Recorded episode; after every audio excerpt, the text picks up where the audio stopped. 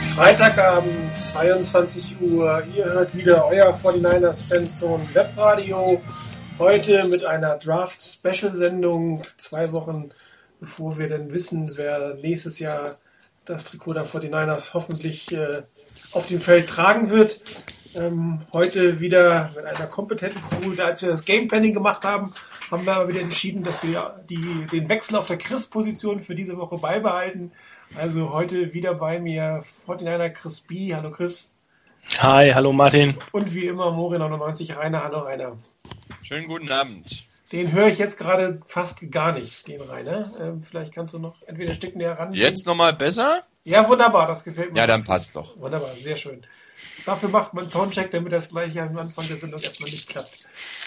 Ja, heute habe ich gesagt, äh, gibt es eine komplette Sendung zum Thema Draft. Und um es ein wenig aufzuwärmen, haben wir gesagt, wir machen einen kleinen Review der beiden Mock Drafts, die gerade laufen. Einmal auf NFL Talk und auf Facebook. Und äh, wenn ich mich richtig erinnere, äh, Rainer, du wolltest die Facebook Draft mal kurz äh, uns durchführen.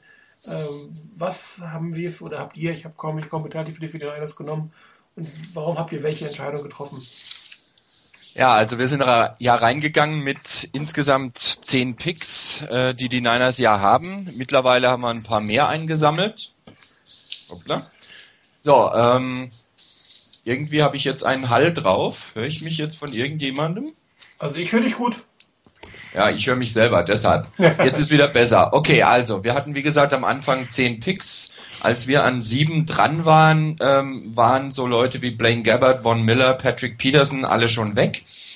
Und eigentlich gab es keinen großen, ähm, kein große Disput darüber, wen wir nehmen sollten. Cornerback ist eine Need-Position der Niners und mit äh, Prince Amukamara der zweitbeste Cornerback in der Draft der durchaus das Potenzial hat, im Lauf der ersten Saison wirklich ein ordentlicher Starter zu werden und spätestens in der zweiten Saison richtig angreifen zu können. Da gab es eigentlich kaum Diskussionen, deshalb an sieben Cornerback Prince Amukamara. Und dann waren, den, waren wir eigentlich wieder an 45 dran. Und ähm, wir hatten, und es gab sicherlich die Überlegung, auch nach oben zu traden. Allerdings gingen dann einige Quarterbacks, für die wir wohl nach oben getradet hatten, doch früher weg, als wir gedacht haben. Äh, Ponder und Locker waren alle schon in der ersten Runde, Mitte, Ende der ersten Runde weg. Und deshalb sind wir geblieben erstmal. Und als wir an 45 dran waren, gab es dann eine Anfrage, und zwar eine Anfrage der Chiefs. Die wollten unbedingt von 55 nach 45 nach vorne. Da sind wir nach hinten gegangen, haben noch Pick 104 eingesammelt in der vierten Runde in der fünften Runde einen Tausch mit den Chiefs um sechs Plätze nach vorne und noch einen Siebtrunden-Pick eingesammelt mit 223.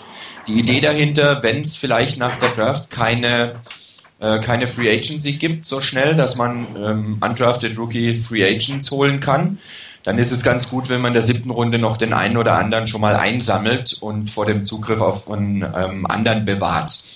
Deshalb sind wir da zehn Plätze nach hinten und dann hat sich ganz gut getroffen, dass ich gerade online war als die, der Pick 53 dran war und da kam eine Meldung von wegen, die Seahawks würden gerne nach vorne traden und zwar klar wegen eines Quarterbacks und dann haben wir einen schnellen Tausch, einen schnellen Trade mit den Chiefs gemacht, sind zwei Plätze nach vorne gegangen von 55 auf 53. Die Colts haben dafür noch unseren Pick 174 dazu gekriegt und wir haben uns an der Position ähm, einen Quarterback geholt und zwar Andy Dalton kommt zwar aus einer Spread Offense, aber für uns eigentlich ein Quarterback, der das Zeug dazu hat, in der West Coast Offense unter Jim Harbour wirklich gut zu spielen. Er bringt eigentlich alles mit, denke ich. Er hat Leadership Skills, das wird ihm überall immer wieder zugeschrieben. Ähm, auch, dass er da wirklich äh, vom Kopf her wirklich das mitmachen kann, was die Quarterback-Position ausmacht. Und er hat wohl auch einen ganz ordentlichen Arm sodass wir gesagt haben, wir gehen das Risiko ein, wir nehmen ihn, damit wir auf jeden Fall einen Quarterback haben. Wir wollten nicht weiter warten.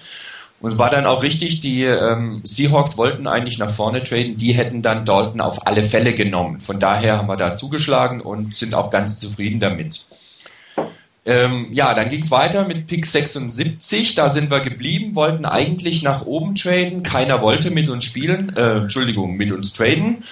Und ähm, wir wollten eigentlich Jabal Sheard, als Defensive End Outside Linebacker holen. Hat nicht geklappt. Dann haben wir einfach an Position 76 uns einen Outside Linebacker geholt. Unserer Meinung nach mit äh, ziemlich viel Value an der Position. Sam Echo oder Edger oder wie auch immer man ihn ausspricht.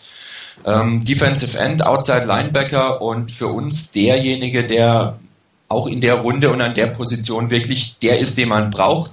Auch einer, der vom von seinem ganzen Verhalten her, von seinem Wesen her wohl absolut gut reinpasst zu den 49ers, der ein Vorbild sein kann, von dem, wie er sich engagiert, wie er sich reinhängt. Die ganze Arbeitsauffassung scheint wohl absolut perfekt zu sein bei ihm. Und als Outside Linebacker sollte er den Pass Rush generieren, den wir uns alle erhoffen, dass der konstant da ist. Das war der Pick an 76. Dann hatten wir eigentlich schon einige Needs auch bedient durch Spieler, mit denen wir auch sehr zufrieden waren. Und als wir dann an 104 wieder dran waren, war die Überlegung, dass keiner der noch vorhandenen Free Safeties oder Nose Tackles uns wirklich so wichtig erschien, dass wir sagen, wir nehmen ihn da. Daraufhin haben wir dann ähm, einen Running Back geholt, Marco Murray. Der wurde immer wieder von Verletzungen geplagt, aber ohne Verletzungen mit Sicherheit First Round Talent. Und äh, wenn man sich überlegt, dass äh, Frank Gore in sein letztes Jahr in seinem Vertrag bei den Niners geht und hinter ihm nicht wirklich viel kommt, Dixon, okay, äh, Brian Westbrook wird wohl nicht zurückkommen und dann braucht man da einfach einen und äh, es hat ja schon mal geklappt in der dritten Runde mit einem äh, Running Back den zu holen, bei dem man, bei dem andere gesagt haben, der ist so oft verletzt, den nehmen wir nicht. Wir hoffen, dass das mit ihm auch klappt und damit hätten wir auch einen Backup für, ähm, für Frank Gore geholt, plus eventuell, falls Gore nicht verlängern sollte, hoffentlich auch dann schon den Nachfolger auf dem Roster. An 108 waren wir gleich wieder dran und haben dann beim Fullback zugeschlagen. Wir haben gedacht, einen Mann aus Stanford müssen wir Jim Harbour geben. Und auch da gab es für uns eigentlich keine große Diskussion an der Stelle. Wir haben äh, Fullback Owen Marisik geholt der ähm, auch alles mitbringt, denke ich, was er braucht. Ähm, ob er wirklich der super tolle Fullback ist, das ist eine andere Frage. Er hat am College wohl auch noch äh, Fullback und äh, Linebacker gespielt, also auf beiden Seiten des Balles. Bei den Niners stellen wir uns ihn natürlich vor als äh, Fullback, insbesondere, dass er natürlich die Lücken frei blockt, aber auch seine Rolle spielt ansonsten in der West Coast Offense, also auch mal den Ball trägt oder mal den Ball fängt. Dann waren wir wieder dran an 135 und an 136 durch die Trades, die wir gemacht haben, denn es gab dann einen Trade, wir hätten 115 gehabt und da wollten die Cardinals unbedingt nach vorne auf 115. Daraufhin haben wir ihnen den 115er gegeben und 190 haben wir 136, 171, 184 eingesammelt, also jede Menge Picks, die wir zur Verfügung haben. 135, da gab es auch überhaupt keine Diskussion, glaube ich, bei uns. Wir waren alle sehr begeistert, da einen Wide Receiver zu bekommen, nämlich Greg Sellers. Und ähm, für uns einer, der wirklich auch, ähm, auch über die Mitte gehen kann, der in der, er ist keiner, der außen ganz als, als Speedster äh, die Linie runterflitzt, aber er ist einer, der über die Mitte gehen kann, und der ähm, eine großartige Rolle spielen kann, unserer Meinung nach. Denn wenn man so sieht, Crabtree, Morgan, aber dahinter ist nicht wirklich viel. Und da hat es uns ganz gut gefallen, dass wir so einen Wide Receiver abgreifen können. An 136 waren wir dann gleich dran. Das war ein, äh, ja, sagen wir mal, ein Wunschpick von uns dann letztendlich. Und zwar haben wir da einen Tight End geholt. Nicht unbedingt, dass wir da Bedarf haben, aber ich habe jetzt mittlerweile schon einige ähm, Scouting Reports gelesen und andere Einschätzungen gelesen, die davon ausgehen, dass der Titan, den wir geholt haben, nämlich Luke Stocker, einer ist, der durchaus vielleicht sogar als erster der Tight Ends vom Board gehen kann. Zugegebenermaßen in einer etwas schwachen Tight End Klasse, die nicht so herausragend ist, wie sie schon war als. Aber er kann das auf jeden Fall spielen. Ob er wirklich als Blocker so riesig ist, ähm, das muss man sehen.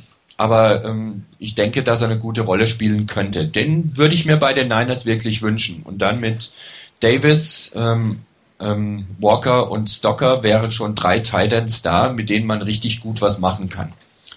Und der letzte Pick, den wir bis jetzt getätigt haben, wir sind dann heute Abend vielleicht noch oder morgen früh dann gleich wieder dran, ist Pick 171 und da haben wir dann auch unseren Nose Tackle geholt, nämlich mit Chris Neald. Der hatte eine klasse Woche beim Senior Bowl und hat beim Senior Bowl auch sehr, sehr gut gespielt, nach allem, was ich gelesen und gesehen habe. Und für uns eigentlich in der, in der Runde mit 171 noch super, dass wir da einen bekommen haben, da wir zuvor Ian Williams, den wir so im Auge hatten, nicht bekommen konnten, waren wir jetzt sehr, sehr zufrieden, dass wir den bekommen haben an der Stelle. Und ich denke, mit den bisherigen Picks, ich muss selber mal kurz durchzählen, weil so viele waren, drei, vier, fünf, sechs, sieben, acht. Wir haben bis jetzt schon acht, wir haben, glaube ich, noch fünf Picks vor uns, die wir holen können mit den acht sind wir eigentlich sehr, sehr zufrieden bisher. Es kann nicht alles optimal laufen, aber ich denke, wir haben einige der Need-Positionen abgedeckt. Wir haben ein paar, ja, vielleicht leichte bis stärkere Luxus-Picks getätigt, siehe Titan Luke Stocker. Aber wir sind rundum zufrieden bis jetzt eigentlich, wie das Ganze gelaufen ist. Wenn es so weiterläuft, prima. Ja, ich habe mir gerade die Draft noch mal ein bisschen angeguckt. Das ist eine etwas seltsame Draft, die da abläuft, wenn man es mal vorsichtig ausdrucken möchte äh, doch eine sehr unrealistische Art und Weise, wie ihr die morgen, also nicht unbedingt von, von, von euch für die, für die Niners, sondern allgemein, äh, was da wie, wann, wo gedraftet wurde, ist schon teilweise echt abenteuerlich. Und das führt halt dazu, dass man an 53 einen Andy Dalton nimmt, was für mich definitiv ein Reach ist. Ähm, etwas arg früh, aber das ist halt die Tatsache an dieser Quarterback-Klasse, da werden wir sicherlich gleich auch nochmal drauf kommen. Ähm, halt eine, die wichtigste Position und eine etwas merkwürdige ähm, Konstellation, was die Quarterbacks angeht. Und da kann man natürlich auch durchaus mal reachen, um überhaupt an einen Quarterback zu kommen, der vielleicht was taugen könnte. Ja, Chris, kurz deine Einschätzung zur aktuellen NFL ähm, Talk Draft. Da war ich tick aktiver, aber auch nicht viel aktiver. Darum äh, freut mich zu hören, was du darüber denkst. Ja, ähm, ich habe nicht ganz so viel zu erzählen wie Rainer, weil wir nicht ganz so viele Picks in der NFL Talk Mockdraft hatten. Ähm, angefangen hat es ähnlich oder äh, ganz genauso wie in der, ähm, in der Facebook-Mock. Gleiche Situation an sieben. Ähm, die anderen Spieler, die interessant gewesen wären auf Need-Positionen, sprich Outside Linebacker, Von Miller, Peterson, die waren weg und ähm, dann blieb an, als Cornerback noch Prince Mukamara und ähm, da kann ich eigentlich nicht viel weiteres zu sagen als das, was Rainer schon gesagt hat. Es ist ein großes, äh, großer Need bei den 49ers. Ähm, Mukamara ist der zweite Cornerback auf, der, auf dem Board. Ähm, danach gibt es meiner Meinung nach einen relativ starken Drop-Off, was die, die Cornerbacks angeht. Ähm, und von daher war es mehr oder weniger eine klare Geschichte, dass wir dort einen Cornerback nehmen. Ähm, das war eigentlich auch einhellige Meinung in unserem großen Front- und Backoffice. Ähm, dann äh, war unser zweiter Pick dran und äh, da hatten wir, glaube ich, schon relativ zeitig drüber nachgedacht, äh, da die zweite große Baustelle oder einer der zwei Baustellen, die noch offen waren, war Outside Linebacker und Quarterback. Und da haben wir früh drüber nachgedacht, ähm, die Quarterback-Position äh, zu stärken. Und da war eigentlich klar, dass wenn man sich mal so die, die Draftreihenfolge dann in der zweiten Runde angeht, an, anschaut, ähm, ist das Problem, dass die 49ers einfach durch die ähm, Teams, die gleichen Rekord haben wie die 49ers in der zweiten Runde eben so weit nach hinten rutschen. Und da war klar, dass man da nach vorne draften musste, um überhaupt die Chance zu haben, einen Quarterback zu bekommen. Denn ähm, da kommen in Runde zwei eigentlich von Beginn an fünf, sechs Teams vor den 49ers noch, die einen Quarterback brauchen. Und dann haben wir uns entschieden, nach vorne zu traden. Ähm, und ähm, zu dem Zeitpunkt, als wir getradet haben, waren da noch zwei Quarterbacks da, nämlich Jake Locker und Christian Ponder. Und wir sind dann von 45 auf 33 nach vorne, haben mit den Patriots getradet und ähm, eigentlich einen ganz charmanten Trade, weil wir haben nämlich keinen Pick abgegeben. Wir haben einfach nur Picks getauscht dafür. Wir sind nämlich von 76 auf 92 zurück und von 107 auf 125. Also in der dritten Runde und in der vierten Runde. Und ähm, Dann entbrannte eine mehr oder weniger heiße Diskussion, ähm, wen wir denn nun nehmen. Und es war auch ganz witzig, es war nämlich nahezu eine Patt-Situation, die erst äh, ganz am Ende äh, sich dann dahingehend entschieden hat, dass wir Jake Locker nehmen. Ähm, wer ist da noch umgefallen ganz zum Schluss? Ich, ich weiß es gar Zugchef nicht genau. War das war. Ich glaub, also der, ich glaube, der Leo hat, ähm, ja genau, Zugchef hat ähm, auch noch dann für auf jeden Fall für, für locker gestimmt. Aber ähm, es war einfach eine enge Kiste und ich kann sagen, ich bin eigentlich mit, mit keinem der Quarterbacks hundertprozentig glücklich. Also ich wäre es nicht mit Ponda gewesen, ich wäre es auch nicht mit Locker gewesen. Ich habe eigentlich gar keinen Quarterback in dieser Draft, mit dem ich hundertprozentig glücklich wäre. Ähm, ist einfach eine extrem schwierige Situation. Ähm, Ponda ist jemand, der eigentlich, wenn er gesund ist und wenn er fit ist, ähm, dann macht er, ähm, trifft er gute Entscheidungen, hat auch eigentlich einen, einen, Arm, der ausreichend ist für eine West Coast Offense. Ähm, wobei man da auch immer wieder ein bisschen gucken muss, was für eine West Coast Offense gespielt wird. Ähm, Jim Harbaugh scheint ja zumindest so zu sein, dass er auch häufiger mal tiefe Bälle ähm, werfen lässt, wenn man sich mal so angeguckt hat, was Andrew Luck im, im College gemacht hat. Ähm, dann ist das nicht, nicht so diese traditionelle West Coast Offense, äh, die man vielleicht kennt, wo man äh, viele Pässe auf kürzere und mittlere Distanzen auch hat. Ähm, von daher müssten wir mal gucken, ob das überhaupt ähm, eine Sache ist, die Ponda kann. Und ähm, aber generell von seinem Spielverständnis her glaube ich, dass das auf jeden Fall ein Quarterback ist, der das kann. Ähm, ich habe ein paar Spiele gesehen und habe mir letzte Saison auch mehrfach, mehrfach die Haare gerauft, als ich ihn habe spielen sehen. Und hatte ihn eigentlich ähm, vorher so ein bisschen mehr dritte, vierte Runde eingestuft. Und ähm, habe aber dann ein bisschen was gelesen über ihn und auch mitbekommen, dass er Verletzungsprobleme hatte. Und von daher war ich dann eigentlich mehr so auf dem Ponder-Trip wieder. Und ähm, ja, bei Jake Locker ist es einfach so, das ist ein überragender Athlet. Ähm, der hat äh, eine unglaublich gute Arbeitseinstellung. Ähm, er ist angesehen ähm, bei, seinen, bei seinen Teamkollegen, ähm, ist ein, ein, Leader. Von daher eigentlich alles das, was man auf einer Quarterback-Position braucht. Das Problem ist, sein größte, seine größte Schwäche ist ähm, die Ungenauigkeit, seine Wurfungenauigkeit, die ihm im College nachgesagt wurde. Und das ist natürlich das, was man in der West Coast Offense gerade gar nicht brauchen kann. Und ähm, auf kurze Distanzen kennen wir ja, ähm, was dabei rauskommt, wenn man ungenau wirft. Also das haben wir die letzten Jahre ja mitbekommen. Also von daher weiß ich noch nicht, ob das jetzt ähm, der weiße letzter Schluss wäre, wenn es in der Realität so kommen würde. Nun gut, wir haben es gemacht. Ähm, der Pick war umstritten, aber äh, Jake Locker ist es letztlich geworden. Dann hatten wir dann in der Runde, äh, dann hatten wir erst eine ganze Zeit lang gar nichts zu tun und waren erst wieder in Runde 3 bei Pick 92 dran. Und dort haben wir uns dann entschieden, einen Running Back zu draften.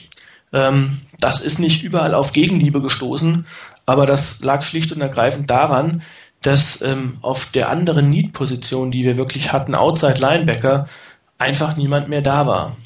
Das war der, der Preis, den wir für den, ähm, für den Upgrade zahlen mussten, dass wir eben von 33 bis 92 nichts zu tun hatten. Und da sind eben eine ganze Menge Outside-Linebacker, Defensive End, Outside-Linebacker weggegangen. Und so blieb uns dann im Prinzip an 92 nichts anderes als ähm, einen Running Back oder einen mehr Best Player Available zu gehen. Und wir haben dort auch den Marco Murray geholt, wie in dem Facebook-Mock. Ähm, Rainer hat schon gesagt, großes Talent, viel Verletzungsprobleme. Ähm, was ich da noch vielleicht hinzufügen kann, ist, ähm, der Marco Murray ist wahrscheinlich der Running Back, der ähm, aus dem Backfield der beste Receiver sein könnte. Also er hat ähm, extrem gute Hände, ähm, ist eigentlich für einen Running Back sogar ein ganz passabler Routenläufer. Also hat auch in der in der ähm, in, in Oklahoma viele Bälle so aus dem Backfield bekommen und dann seine, sein, sein Speed ausnutzen können. Ist keiner, der so super wendig ist, wie so ein kleiner äh, Scatback mehr, sondern ist schon relativ groß auch und eigentlich auch relativ gewichtig und mehr so der ähm, straighte Runner. Aber finde ich eigentlich trotz alledem eine ganz gute, eine ganz gute Ergänzung zu dem, was Gore bis jetzt schon bietet oder vielleicht auch Dixon mal bieten würde. Also das ergänzt sich eigentlich alles ganz gut. Ähm, dann war Runde 4 dran, da waren wir wieder an 115 dran und da haben wir auch wieder einen Parallelpick gemacht, denn wir haben dort dann auch einen Fullback genommen, auch Owen Marisic. Ähm, da brauche ich nicht mehr viel hinzuzufügen. Da hat Rainer eigentlich schon alles gesagt. Das ist mehr oder weniger ein Muss-Pick. ähm, scheint auch wirklich ein, einer der bevorzugten Spieler von Jim Harbaugh zu sein, ähm, was seine ganze Arbeitseinstellung angeht. Und äh, ihm wird nachgesagt, dass er mehr so der traditionelle Fullback ist, äh, mehr Lead-Blocking und ähm, einer, der weniger gut äh, ähm, fangen könnte. Also das kann ich eigentlich nicht bestätigen. Also äh, das, was er fangen sollte, hat er gefangen und ähm, von daher, wenn man ihn entsprechend einsetzt, äh, glaube ich auch, dass er das, dass er das ganz gut kann. Er wird vielleicht kein, kein zweiter Tom Rathman werden, aber ähm, ich glaube, dass das auf jeden Fall ein großes, großes Upgrade wäre zu dem, was wir auf Fullback haben. Und ergänzend noch, er kennt das System, was Harbaugh spielt. Also das ist ähm, auch in der jetzigen CBA-Situation mit Sicherheit von großem Vorteil. Ähm, ja, dann war Runde 4 unser zweiter Pick ähm, den wir vom Uptrade, wo wir nach unten mussten, auf 125. Und da haben wir dann einen weiteren großen Need bedient, ähm, ebenfalls mit einem Stanford-Player, und zwar mit Sione Fua, Nose Tackle. Da war einfach die Überlegung, ähnlich wie bei Marisic, es ist ein Spieler, der kennt das System, ähm, es ist ein Spieler, der, der kennt und weiß, was, was, ähm, was die 49ers in der Defense spielen werden und ähm, also war eigentlich keine große Überlegung, weil es auch nicht mehr viel Möglichkeiten gab, andere Nose Tackle zu nehmen, die ähm, dort deutlich besser gewesen wären. Und da haben wir uns dann für Fua entschieden. Dann waren wir wieder dran auf 141 und da ähm, haben wir uns dann für ein Free Safety entschieden, ähm, weil wir das Defensive Backfield meinen, auf jeden Fall noch stärken zu müssen. Ähm, da war es dann so, dass äh, der Junta Williams unser Pick war, North Carolina. Ähm, es war ein Spieler, der ähm, eigentlich eine keine gute Saison hatte und deshalb auch ein bisschen die Draftboards nach unten gerutscht ist. In seiner Senior Season hat ein überragendes Juniorjahr gespielt und ist dann so ein bisschen in diesen Sog in North Carolina geraten. Ersten vier Spiele war er gesperrt wegen dieser College-Geschichte ähm, und ähm, diese ähm, diese Reisen, die dort finanziert wurden und irgendwelche Vergünstigungen. Dafür ist er vier Spiele gesperrt worden. Die komplette Defense ist durcheinandergewirbelt worden bei, in North Carolina und darunter hat ähm, auch sein Spiel ein bisschen gelitten. Und zu guter Letzt hat er sich dann am Ende der Saison noch das Bein gebrochen. Und das hat ihn alles ein bisschen nach hinten geworfen. Ähm, ich halte ihn für einen sehr talentierten Spieler, ähm, der deutlich äh, besser sein kann, als die Draftposition hier ausweist. Ja, und dann haben wir gerade eben noch kurz vor der Sendung unseren derzeit letzten Pick durchgeführt und da äh, haben wir uns dann wieder äh, einen Quarterback gesichert an 174, nämlich Pat Devlin, Quarterback Delaware und ähm, einfach aus dem Gesichtspunkt heraus, dass wir gesagt haben, äh, einen zweiten Quarterback sollte es in der Draft geben. Devlin ist auch sehr weit gefallen in, in der Mock Draft und ähm, da haben wir gesagt, da schlagen wir zu. Es könnte ein Stil werden. Ähm, er hat Potenzial auf jeden Fall. Er braucht Zeit. Und ähm, ich glaube, das äh, hätte man oder würde man ihm dann in so einer Situation mit zwei äh, Rookies ähm, und möglicherweise einem Veteran vorne ran ähm, geben. Und ähm, dann hätte er, glaube ich, eine ganz gute Situation. Ein Lehrer wie Jim Harbaugh, da könnte wirklich was raus werden. Ähm, ja, das war so der Verlauf bisher. Wir hatten an der letzten Position noch die Überlegung, ob wir einen Cornerback draften und haben uns aber dann für Quarterback entschieden. Und vielleicht fällt uns noch ein Cornerback in die Hände in den, bei den nächsten Picks. Ja, das ist so ein bisschen äh, wie bei den Redskins. Hieß, hieß, oh Gott, hieß Schule und äh, ich glaube, da war sogar ein Erstrunden-Pick und dann in der siebten Runde nachher nochmal Gus Ferrott, der am Ende gestartet hat. nicht Ewigkeiten, aber doch deutlich mehr geleistet hat als Thies Schuler jemals in der NFL. Dafür ist Thies Schuler jetzt, glaube ich, im Parlament. Ich weiß nicht, was Gus Rodgott macht, aber ähnliche Situation, zwei Quarterbacks mit äh, doch durchaus gewissen Talentlevel, die aber viel Coaching brauchen und äh, ich wäre jetzt nicht so böse, wenn diese Kombination am Ende tatsächlich auch in der Realität rauskommen würde. Sagen wir mal so. Auch Chris, wenn du vielleicht jetzt doch inzwischen mehr auf Ponda stehst, was ich überhaupt nicht nachvollziehen kann. Also ich stehe, ich stehe, ich habe ja gesagt, nicht wirklich auf einen, aber ganz ehrlich, ähm, wenn ich ähm, mir einen Quarterback aussuchen dürfte, dann tendiere ich da deutlich zur Facebook Mock Draft. Ähm, ich bin mehr auf, wie man so schön sagt, auf dem Andy Dalton Bandwagon. ah, okay. Also ich kann mir gut vorstellen, dass der echt gut ins System passt. Also ähm, der hat eine, also was, was Rainer eben vielleicht noch ähm, weiß nicht, ob es gesagt hat, aber eine ganz große Stärke von, von Andy Dalton ist ähm, seine Wurfgenauigkeit. Also ihm wird ähm, nachgesagt, ich habe auch ein paar TCU-Spiele gesehen, nicht viele, weil das wird nicht so viel gezeigt, ähm, aber da hat er wirklich extrem große Wurfgenauigkeit gezeigt und vor allen Dingen auch so, wo er den Ball platziert. Also er platziert den Ball dahin, ähm, wird ihm nachgesagt, wo, wo sein Spieler den Ball fangen kann. Und das ähm, ist in so einer Situation natürlich super, weil gerade für eine West Coast Offense Run after Catch ähm, so, so jemand wäre absolut das, was man braucht. Also ich habe äh, nur ein Spiel von Andy Dalton gesehen, das war, Gott, welcher Bowl war es? War der Rose Bowl, glaube ich, TCU gespielt hat. Ähm, ich fand ihn jetzt gut, aber ob jetzt wirklich in den West Coast passt, schwer zu sagen. Aber gut, vielen Dank euch beide an die Einschätzung von wegen, du kannst nicht so lange reden wie Rainer, das war ungefähr Och, Doppelte, ja. aber das macht überhaupt nichts. Das ist hier für Sie eine Talksendung. Wäre total blöd, wenn wir nichts zu sagen hätten. Gehen wir also ins eigentliche Programm. Haben wir eigentlich nur zwei Punkte. Der erste ist eigentlich relativ äh, simpel. Äh, die Teamleads der 49ers da ich jetzt 20 Minuten lang meine Klappe halten muss, fange ich mal ausnahmsweise an mit den inhaltlichen Themen. Ähm, ich glaube, zu sagen oder äh, die 49ers haben ein Need auf Quarterback, wäre die Untertreibung des Jahres. Es ist definitiv ähm, eine Position, die jedes Team gut besetzt haben muss, um langfristig Erfolg zu haben. Man kann jetzt hoch und runter diskutieren, ob der Quarterback die wichtigste Position äh, beim Football ist. Ich glaube, aber es gibt eigentlich kaum Argumente, die dagegen sprechen.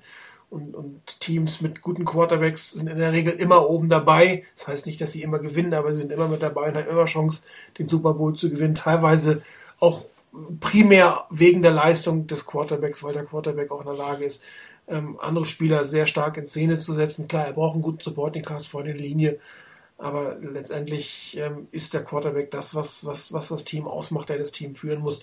Und die 49ers haben seit Steve Young eigentlich keinen super Quarterback mehr gehabt. Er hat mit Garcia einen guten Quarterback und alles, was dazwischen und danach kam, ähm, war doch etwas äh, traurig bis äh, grottentief schlecht. Ähm, von Chris Wenke, der mal gestartet hat, über Steve Statterstrom, wie hieß der? Stanstrom? Ich weiß gar nicht, wie der hieß.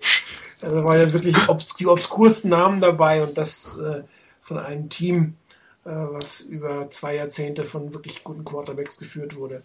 Wirklich schade. Auf der anderen Seite ähm, gibt es äh, auf diese Draft, wir haben es mehrfach gesagt, jetzt nicht unbedingt den Quarterback, den die 49ers adressieren, unbedingt adressieren wollen würden der wirklich so ins System passt. Und auf der anderen Seite ähm, gibt es natürlich noch mehrere Needs außer Quarterback. Ähm, und ich glaube, der zweitgrößte Need ist definitiv im defensiven Backfield zu sehen. Man merkt es auch wieder in allen möglichen Mockdrafts, wer da bei den 49ers landet. Das spiegelt eigentlich genau das ein bisschen wieder.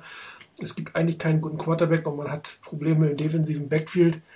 Ähm, ansonsten ähm, der übliche Pass Rush, muss man schon fast sagen. Ich weiß nicht, seit ich auf dem Board bin, das ja auch schon ein paar Jährchen ist, gibt es das Thema Pass Rush. Ich kann mich an keine Draft erinnern, wo man sagt, nee, Pass, Pass, äh, Pass Rusher brauchen wir dieses Jahr eigentlich nicht. Abgesehen davon, dass man die immer braucht, war das bei den 49ers immer ein Need, egal ähm, wer jetzt auf welcher Position, egal ob 3-4, 4-3, Pass Rush war nie da. Und äh, die, die, der offene Posten auf dem Nose Tackle ist natürlich auch nicht gerade etwas, was man haben möchte, wenn man äh, in der 3-4 sich verbessern möchte zum letzten Jahr. Also das sind so die vier Positionen, die definitiv das größte Need äh, des Teams darstellen. Man merkt, in der Offense sieht es eigentlich gar nicht schlecht aus. Die ganze Offense-Line ist gespickt mit First- und Second-Round-Spielern. Da wäre es eigentlich verschwendet, wenn man nochmal groß investieren würde. Die Wide Receiver Positionen sind an sich gut besetzt, die Tight End Positionen sind gut besetzt. Frank Gore sollte zumindest noch zwei Jahre auf Running Back gut sein und äh, ähm, Fullback ist jetzt sicherlich nicht die Position, die man in den ersten drei Runden adressieren wird. Also man sieht ganz klar, dass das Hauptneed in Summe liegt auf der defensiven Seite des Balles, weshalb ich auch glaube, dass man es in der ersten Runde sehr stark adressieren wird. Es sei denn, Blaine Gabbert fällt auf Position 7 zurück. Es könnte sein, dass dann, weil Jim Harbus anfängt zu denken, aber ähm, doch hier etwas ziehen soll. Ansonsten muss man sagen, es braucht das nahezu auf, auf jeder Position, außer auf Tident eigentlich. Ähm, darum hat es mich ein Stück weit erstaunt, dass ihr einen Tident in den Mockdraft gezogen habt, äh, weil Walker und Davis werden das Team sicher machen und äh, Bynum hat, hat, war für mich ein guter Pick letztes Jahr und der würde quasi dann, dann verloren gehen, wenn man jetzt einen neuen dritten Thailand ins Team holt, was ich ein bisschen schade finde. Eine der wenigen Late-Runden-Picks der 49ers in den letzten Jahren, der wirklich ähm, konstant auf dem Feld steht und gute Leistungen bringt. Ähm, Tiefe auf der Running Back, auf der Wide Receiver Position ist definitiv nötig. Ähm, hier ist man maximal bis Position dreieinhalb, vielleicht vier gut besetzt, aber eigentlich nur bis drei, wenn man es genau nimmt. Und äh, hier muss definitiv was passieren, auch wenn ich nicht glaube, dass die 49ers vier mit fünf und sechs Wide Receiver auf dem Feld stehen werden. Aber äh, auch um sicher Verletzungen letztendlich ähm, entgegenwirken. Und auch hier wieder das Thema defensiven Backfield, also nicht nur auf den Starter-Positionen, sondern auch, auch Tiefe auf Cornerback und auf Safety. Hier muss definitiv was passieren auf der ganzen Position im defensiven Backfield, weil sonst äh, wird man Schwierigkeiten haben, ähm, auch die schlechten oder nicht so tollen Leistungen des letzten Jahres nochmal äh, zu erreichen. Sonst wird man wahrscheinlich auch wieder zurückfallen. Und ähm, daher vermute ich auch, dass man in den späteren Runden für diese Position versucht, ein bisschen Tiefe zu kriegen. Ansonsten, ähm, wie gesagt, äh, Quarterback wäre eigentlich der bevorzugte für mich oder glaube ich auch für, für, das, für das Team, für den Headcoach, die bevorzugte Position, die adressiert werden sollte. Ob es jetzt wirklich in dieser Draft so passieren kann oder passieren wird, hängt äh, da sehr stark davon ab, äh, ob andere Teams den einen oder anderen Reach einfach machen werden. Ähm, es ist ja doch durchaus in den letzten Tagen oder sind Dinge passiert, die ich schon fast erstaunlich finde. Da wird ein Ryan Mallet in der ersten Runde genannt, bei den Dolphins zum Beispiel. Hier geht ein Jake Locker in die Top 15. Ähm, wir haben ihn, ich habe ja nichts dagegen, hätte ich gesagt, ihn zu holen, aber jetzt sicherlich nicht als Top 15 Pick. Das halte ich ihn doch etwas übertrieben. Selbst der, der, der Pick in der 31 war schon Reach, es ging nur halt nicht anders, das hat ja gut erklärt. Ähm, es passieren also auch in den Mocks und in den, in den Diskussionen sehr seltsame Dinge auf dieser Quarterback-Position. Und daher bin ich wirklich gespannt, wie die Draft am Ende laufen wird und ob es überhaupt dann für die 49ers Mitte der zweiten Runde noch einen Quarterback geben wird, den es sich lohnt zu ziehen. Da bin ich mal ganz gespannt. Soweit erstmal von mir. Rainer, wie sieht es bei dir aus? Was hast du noch so an Team-Needs? Naja, das Wesentliche hast du ja genannt. Also Quarterback steht ganz oben. Nur haben wir jetzt halt gerade das Problem, dass die Quarterback-Klasse nicht so wahnsinnig viel hergibt eigentlich. Also kein, bei dem man jetzt sagen muss, würde, also bei dem ich jetzt zum Beispiel auch sagen würde, äh, das ist der Quarterback, den muss man haben. Ähm, Thema bei den Niners. Ähm, die 3-4 funktioniert eigentlich oder würde gut funktionieren, wenn man da mehr draus machen würde. Ich hoffe ja, dass das passiert, dass die Niners jetzt mal mehr draus machen aus ihrer 3-4 als vorher. Aber dazu muss halt auch einfach von den äh, Linebacker-Positionen mehr kommen. Gerade über Outside Linebacker muss sich was tun. Ob diejenigen, die da sind und nach dem oder zu Beginn der Saison, wenn sie dann endlich mal losgehen sollte, da sind, ob das von denen kommen kann, ich halte es für nicht so wahrscheinlich, dass da konstant Druck kommen kann.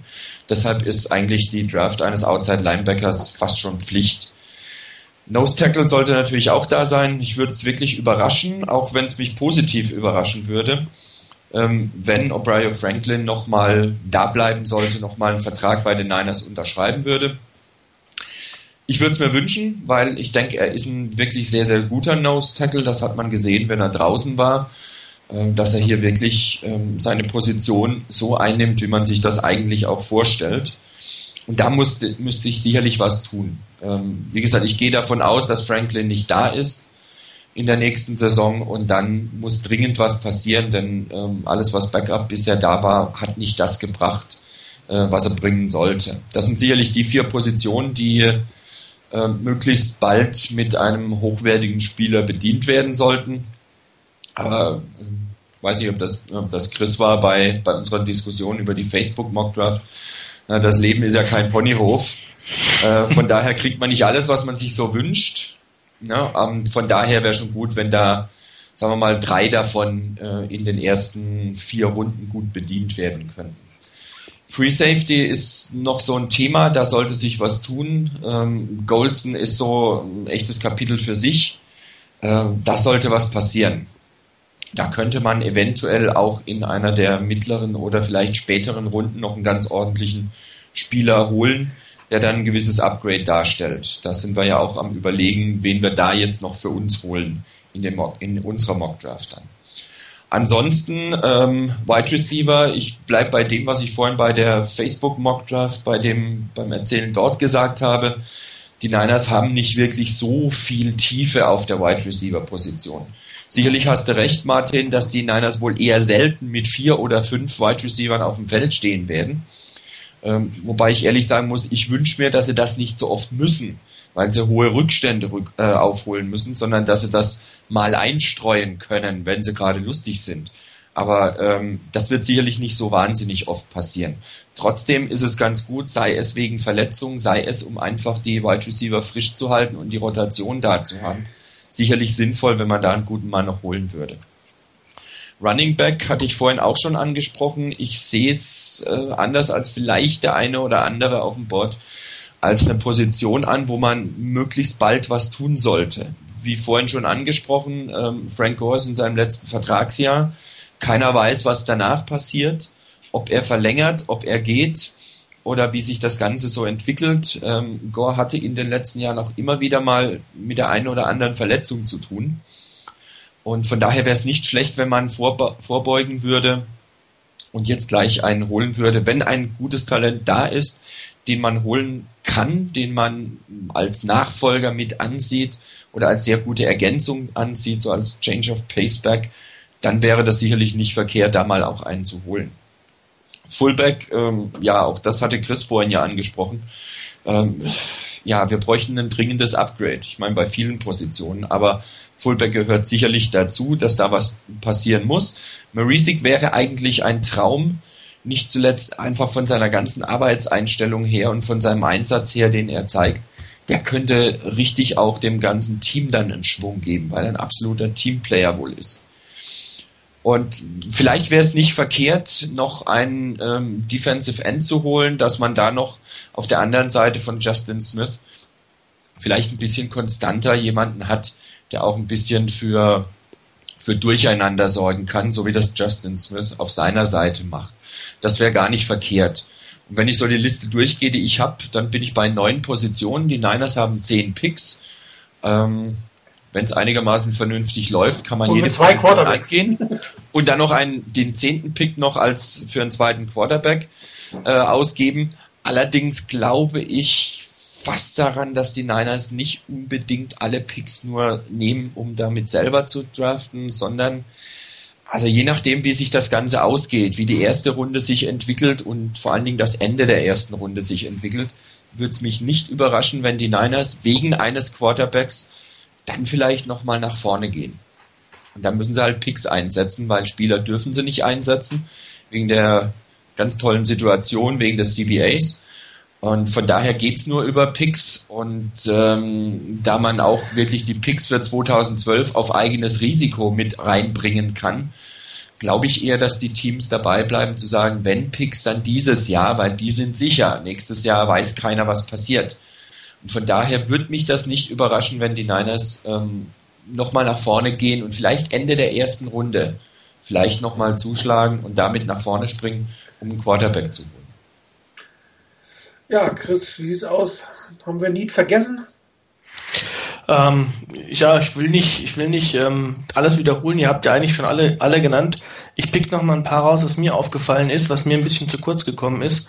Und zwar, ähm, ich würde insofern widersprechen, was die O-Line angeht, ähm, denn da könnte sich äh, relativ schnell ein großes Need, ein großer Need auftun und zwar auf der Center-Position, weil ähm, David Bass ist Free Agent und ähm, Eric Heidman hat eine, das hat man zwar nicht so wirklich mitbekommen, aber was so durchgeklungen ist, eine sehr ernsthafte Verletzung, eine Nackenverletzung gehabt. Ähm, und von daher weiß eigentlich keiner so wirklich, was aus Eric Heidman wird. Und ruckzuck haben wir ähm, keinen Center, keinen Starting Center. Ähm, der andere Backup, Tony Ruggie, ist auch Free Agent. Ähm, also diese Situation beschreibt eigentlich das ganze Dilemma, in dem man sich befindet, äh, dass so viele Need-Positionen, die man, die man wirklich ähm, gut begründen kann, sich daraus ergeben, dass äh, eine Menge an Free Agents da ist, wo viele letztes Jahr noch Starter waren, insbesondere sogar dann in der Defense hauptsächlich, ähm, dass man eigentlich gar nicht weiß, plant man die jetzt ein, kommen die zurück?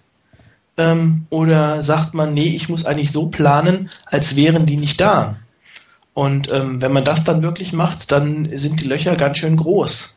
Und deshalb, da wäre für mich Center, also zumindest oder einer, der Offensive Guard und Center spielen könnte, wäre für mich ähm, auch noch relativ wichtig. Hm. Ansonsten mal eine ganz exotische Geschichte, was ich glaube, was die 49ers dringend tun sollten, sich auch mal Gedanken darum, auf der Kicker-Position zu machen. Denn Netney wird nicht mehr ewig ähm, kicken. Er ist ein solider Kicker, er hat, ähm, glaube ich, das Kicking Game, das war das beste Kicking Game der 49ers seit weiß ich wann, die letzten Jahre. Ähm, er ist keiner, der überragend hier die 60 Jahre reingedonnert hat am Stück, aber er hat eigentlich auch insbesondere in den ersten Jahren sehr solide gekickt, wenig ähm, aus den ähm, mittleren bis vergleichsweise langen Distanzen ähm, verkickt. Aber im letzten Jahr hatte ich das Gefühl, ähm, es wird ein bisschen schwächer. Also die, die, ähm, die Kick-Offs sind auch nicht mehr so lang.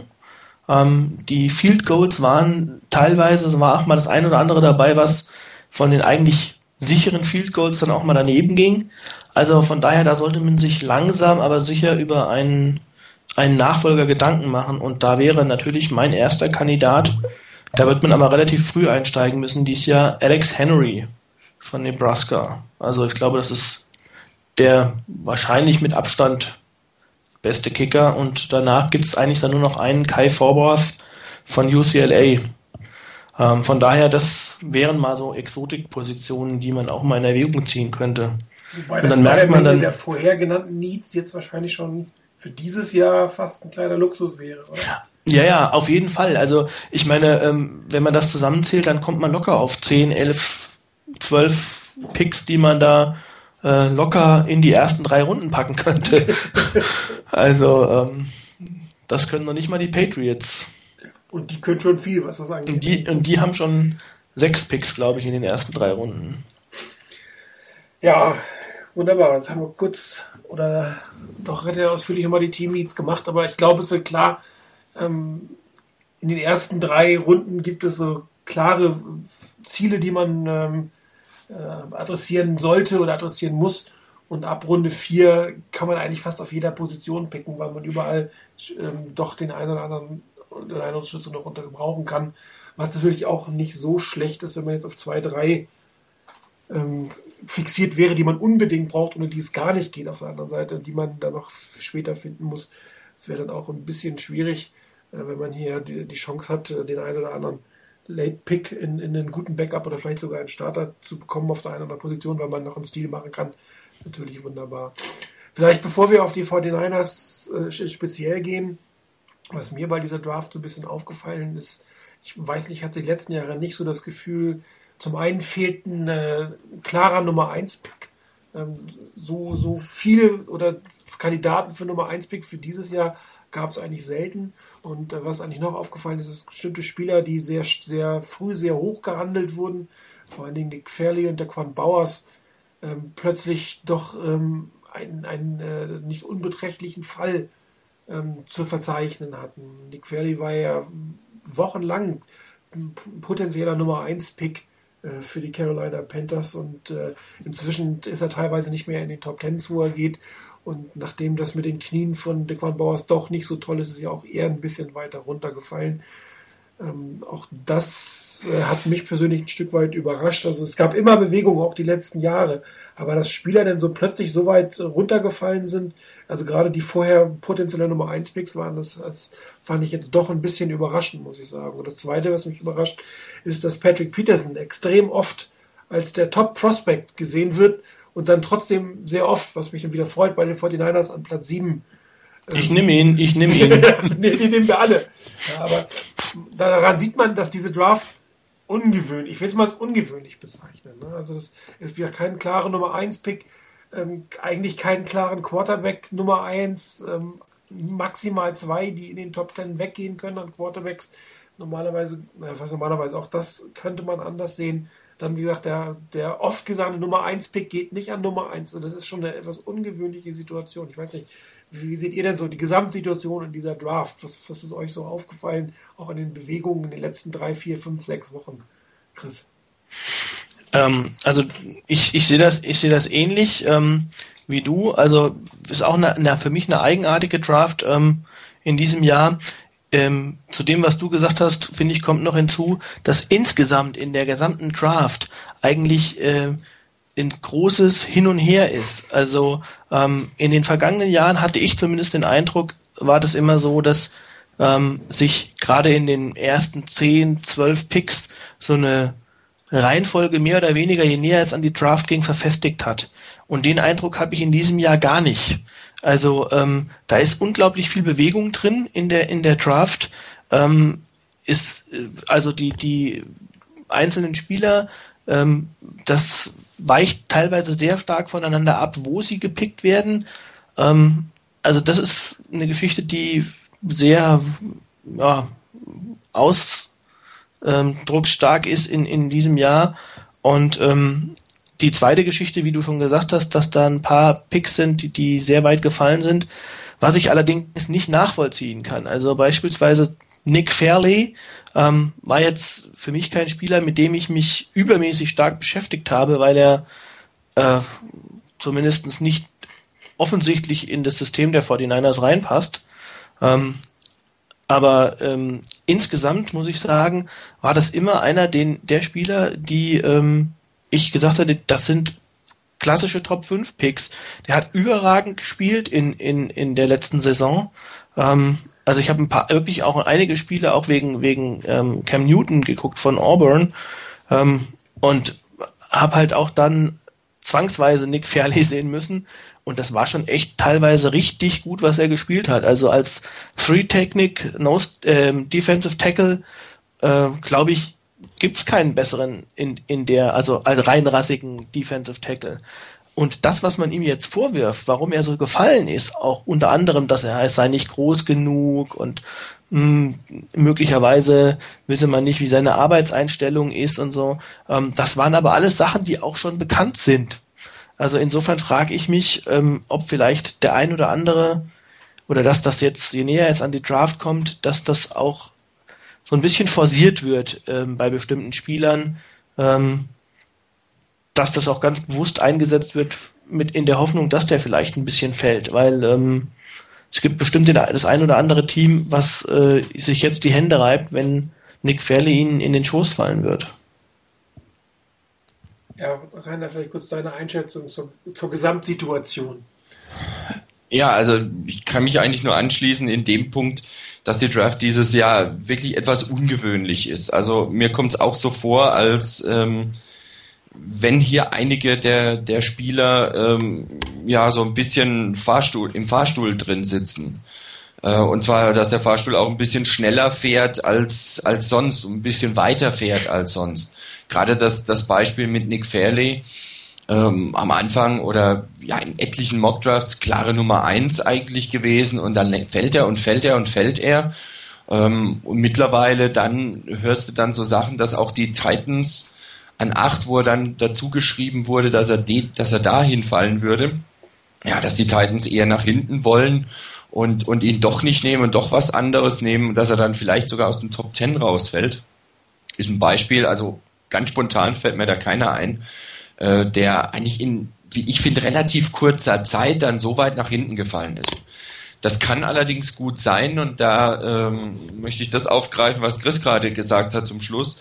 Das kann schon gut sein, dass das ein bisschen gestreut wird, so ganz bewusst gestreut wird nach dem Motto, hoffentlich fällt er ein bisschen weiter nach hinten, äh, hoffentlich springen andere darauf an, sodass man selber dann vielleicht mit weniger vielen Picks, die man einsetzen muss, ein bisschen nach vorne gehen kann und den Spieler dann sich holt.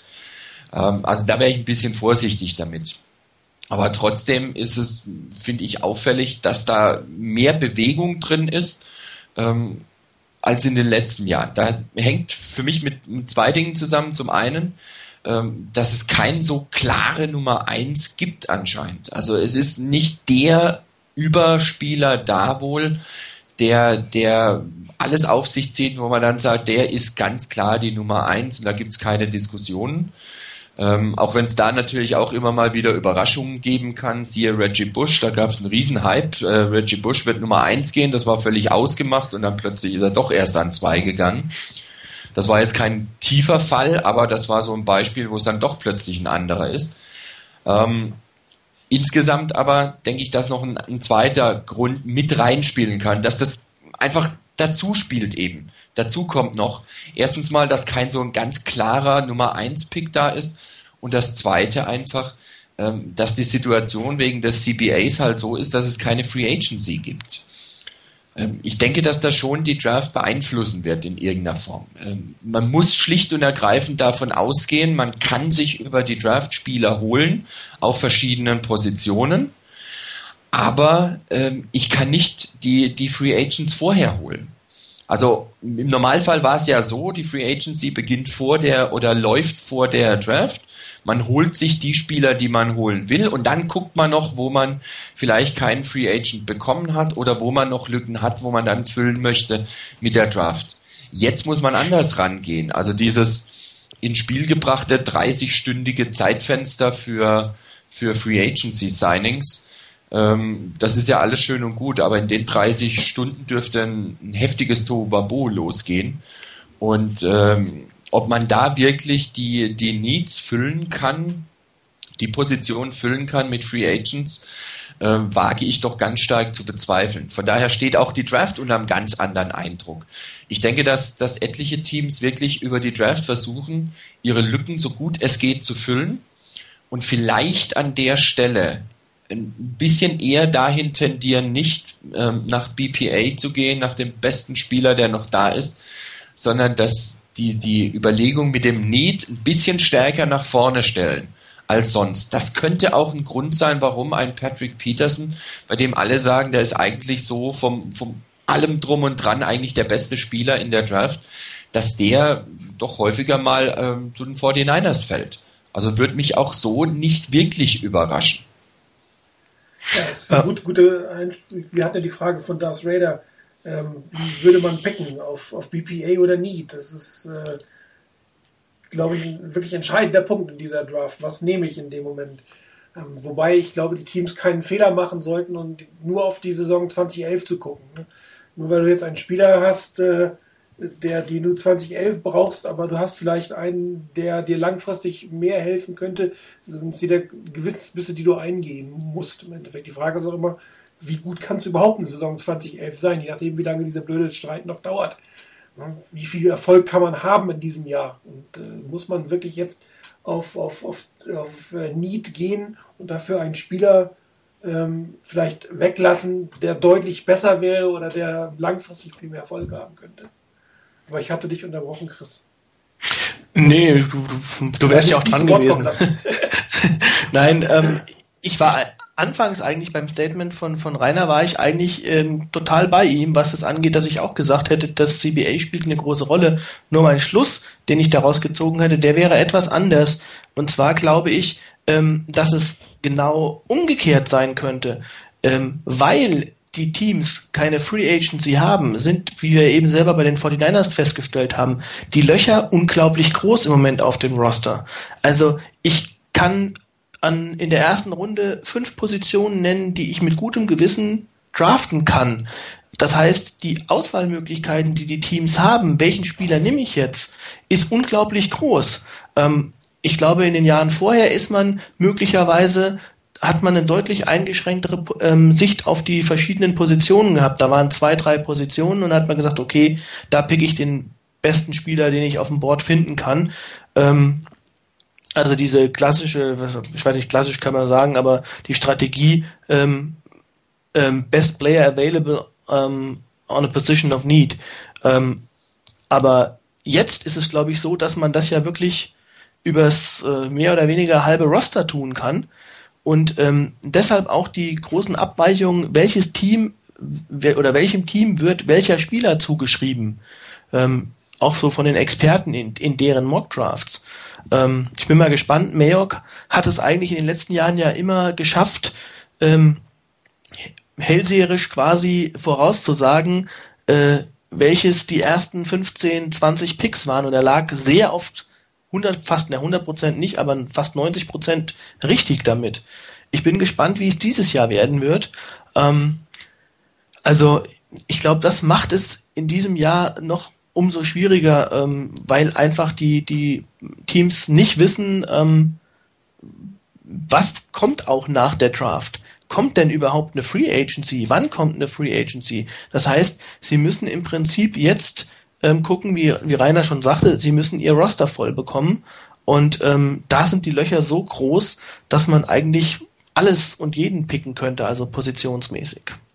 Von daher denke ich, das macht es so, oder das lässt den Eindruck entstehen, dass, dass die Draft nicht so verfestigt ist wie in den letzten Jahren. Nichtsdestotrotz ähm, glaube ich, dass es äh, schlecht ist für Teams, wenn sie wirklich nur auf 2011 gucken. Also was ist mein Roster heute und was muss ich in vier Monaten haben? Eine Art von Free Agency wird es definitiv geben. Ich meine, es gibt Spieler, die keinen Vertrag haben, also wird es eine Free Agency geben oder man spielt mit den gleichen Regeln weiter und macht einfach eine Vertragsverlängerung für ein Jahr. Dass es nichts gibt, ist einfach keine Option. Wie gesagt, weil einfach sonst ein Drittel der Spieler keinen Job haben und ein Drittel entsprechend der Roster-Spots nicht ausgefüllt werden. Nur, wen, nur wen, wen bekomme ich dann? Dann, das ist die Frage. Also ähm, bekomme ich dann denjenigen Spieler, den ich brauche, oder bekomme ich die Spieler, die ich gerne hätte? Ähm, das ist ja alles relativ offen. Das ist richtig. Nur ist die Frage, guckst du eindeutig nur auf 211 oder guckst nein, du nein, auch auf danach? Nein, wenn du danach auch, auch danach, klar. Ja, genau. Und, dann ist es natürlich sicherlich sinnvoller, einen, einen Spieler zu draften, äh, nicht nur, weil du ihn 2011 brauchst, oder wo du sagst, okay, hier habe ich Mut zur Lücke für das Jahr 2011, weil doch ein Spieler da ist, von dem ich glaube, dass er die nächsten zehn Jahre diese Position, die auch ein Need ist, ähm, was zum Beispiel Patrick Peterson auf Cornerback wäre, ähm, einfach zu adressieren, ne? einfach auch zu nehmen. In, dem, gut, in, diesem Fall wäre es wahrscheinlich BPA und Need, also darum ist es ein schlechtes Beispiel. Aber wenn du als Team die Möglichkeit hast, eine Position wirklich langfristig äh, zu besetzen, ist die Frage, ob du dann eher auf ähm, 2012 guckst, äh, auf 2011 guckst oder sagst, okay, wie, wie in Prüfungen Mut zur Lücke, irgendwas finde ich schon. Ne? Ich, ich, ich meine auch nicht, ich meine auch nicht, dass ähm, ich jetzt nur auf 2011 gucken würde, aber mal als Beispiel, wir nehmen mal die 49ers hätten jetzt nicht Pick 7, sondern sie hätten Pick 2 von mir aus. Ja. Und ähm, dann würde sich in der Situation ja ähm, wirklich eine weite Masse oder breite Masse an Spielern ähm, würde es geben, die die 49ers wählen könnten. Sie könnten, wenn man jetzt wirklich das Roster anguckt, so wie es heute ist, wir haben keinen Nose Tackle, keinen ähm, oder möglicherweise dann, wenn wir Soboaga auf Nose Tackle stellen, haben wir keinen Defensive End. Also der Rios wäre ein absolut sinnvoller Pick. Wir haben keinen Outside-Linebacker, keinen sinnvollen, Von Miller wäre ein Pick. Wir haben keinen Quarterback, Blaine Gabbard wäre ein Pick. Wir haben keinen Cornerback, Peterson wäre ein Pick. Das heißt, und diese Situation, glaube ich, gibt es bei ganz vielen Teams. Ohne dass man auf 2011 guckt, ist das Roster im Moment einfach deutlich leerer. Und das heißt, ähm, wir könnten nahezu jede Position adressieren, außer vielleicht Offensive Tackle, weil wir da letztes Jahr zugeschlagen haben und, und vielleicht ein Guard, wenn man, wenn man das noch so nimmt. Aber ansonsten äh, könnte ich fast jede Position in irgendwie äh, irgendeiner Weise begründen, warum wir jetzt den Spieler nehmen. Und ähm, nicht nur, dass wir sagen, okay, wir nehmen den, weil wir den brauchen, sondern weil wir auch glauben, er ist der beste Spieler auf der Position. Wobei das für die Position 7 ja ähnlich geht, weil doch einige der genannten tatsächlich bis auf diese Position fallen können. Klar, natürlich. Also das heißt, auch da äh, wäre ähm, ein, ein Cornerback bevorzugt natürlich Peterson oder auch der Prinz äh, sich eine schöne Option, aber wenn dann äh, ein Julio Jones da wäre, auch wenn Wide Receiver kein größeres Need ist, könntest du natürlich zuschlagen, weil das ist okay. Ich habe hier eine zweite Wide Receiver Position, die wiederum auf zehn Jahre besetzt ist, da muss ich mich drum kümmern. Du könntest ähm, Von Miller wäre natürlich ein Traum, auch eine Traumoption auf Outside Linebacker, wo du sagst, hier diese Position habe ich dann auf x Jahre gefixt. Ich glaube auch, das Problem wird nicht unbedingt in den ersten Runden auftreten, sondern eher in den zweiten und dritten. Was machst du denn jetzt tatsächlich? Also äh, nimmst du dort ein Talent, was noch da ist, was vielleicht ein Stil ist aus deiner Sicht, wo du jetzt nicht den größten Need hast, oder nimmst du einen Spieler, wo du sagst, hier habe ich eine Rosterlücke, hier packe ich den rein. Also in Runde 1, so gerade bis, bis Pick 15 gibt es noch, naja, vielleicht 10 gibt es genug Optionen meiner Meinung nach, dass du mehrere Sachen machen kannst und sowohl äh, ne, Need und auch BPA in irgendeiner Form miteinander kombinieren kannst. Aber in den späteren Runden wird es interessant sein zu sehen, wie die Teams, mit welcher Strategie sie rangehen. Machen sie wirklich Lücken füllen? Beste Spieler auf der Lücke, der größten Lücke, die ich habe, oder suchen sie noch Talent? Und da ist auch die Frage, wie viel Trades wird es tatsächlich geben dieses Jahr? Und äh, das ist, glaube ich, auch ein gutes Stichwort.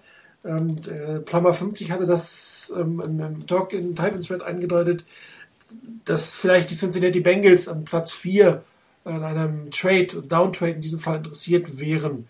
Wie sieht denn das aus bei euch? Würdet ihr abtraden oder würdet ihr vielleicht sogar eher downtraden? Was würdet ihr mit der Position 7 machen, Rainer? Ja, sehr gute Frage. Ähm, die Frage ist, ob du halt wirklich an, an Position 4 einen Spieler siehst, den du zwingend unbedingt haben willst. Oder ob du dir sagst, ähm, wir behalten unsere Picks, gehen vielleicht sogar eher ein bisschen nach unten weil wir eben auch mit ein, zwei, drei Positionen weiter hinten oder auch mal in einer der anderen Runden in der zweiten oder dritten Runde nach hinten gehen, ähm, um, um dann eben noch ein paar Spieler mehr einsammeln zu können. Das ist eine Grundüberlegung, die du eingehen musst. Und äh, letztendlich bleibt die Einschätzung eben da, wie stark ist, wie stark ist der Spieler, der an vier zum Beispiel noch zu haben ist. Ähm, ich denke mal, wenn, wenn Harbour und Balke sich einig wären, dass sie Blaine Gabbard haben wollen und er an 1 nicht weggeht, ich denke an einen Trade hoch an 1, der ist utopisch, ähm, das werden die Niners nicht machen. Und wenn der allerdings an 4 noch da ist und sie wollen ihn unbedingt haben, dann könnte ich mir vorstellen, dass die Niners auf 4 nach vorne gehen. Wobei wir dann ja schon wahrscheinlich über 2012er Picks reden, ne? Bitte? Dann ja, das ist sicherlich. Das ist eine, das ist eine Frage, ob dann eben die Bengals das mitmachen. Wenn ja, okay, und da muss man halt gucken, ob man das hinkriegt oder nicht. Ich denke, wenn man den unbedingt will, wenn man sagt, das ist für uns der Spieler, den wir brauchen, den wir aufbauen, mit dem wir weitergehen, mit dem wir arbeiten wollen über die nächsten fünf, sechs, sieben oder zehn Jahre, dann wird man den Trade angehen. Äh, ich denke nämlich, wenn, wenn Gabbard an vier noch da sein sollte, was ja auch so eine Überlegung ist, in den letzten paar Mockdrafts, die ich gesehen habe, ist immer Cam Newton an eins. Und dann geht Gabbard an vier, entweder zu den Bengals oder an fünf zu den Cardinals und ab und zu mal schon an drei zu den Bills. Genau. Also es gibt jede Menge Optionen dabei. Wenn Gabbard an vier noch da ist, und die Niners wollen ihn haben, dann werden sie versuchen, ihn zu kriegen mit einem Uptrade. Denn ich denke mal, wenn sie abwarten, bis er an sieben fällt, das kann ich mir im Moment nicht vorstellen. Wobei, gerade so wie auch das in den, in den Mockdrafts die letzten Wochen und, und Tage gelaufen ist, mich auch sowas letztendlich gar nicht mehr wirklich überraschen würde, äh, wenn plötzlich sowas Verrücktes passieren würde. Aber ich denke mal, wenn, wie gesagt, wenn sie ihn haben wollen und er ist an vier noch da, könnte ich mir vorstellen, dass die Niners es versuchen. Allerdings, ich bin mir selber unschlüssig, ob ich es versuchen würde an der Stelle. Einfach, ähm, weil da hängt ein bisschen zu viel hinten dran. Wir haben es ja vorhin von den Team Needs der Niners gehabt. Da hängen halt ein paar Needs auch noch hinten dran und da würde ich auch gerne noch Spieler einsammeln dabei.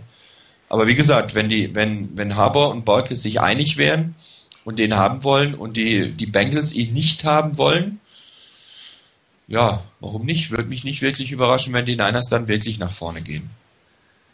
Und Downtrade?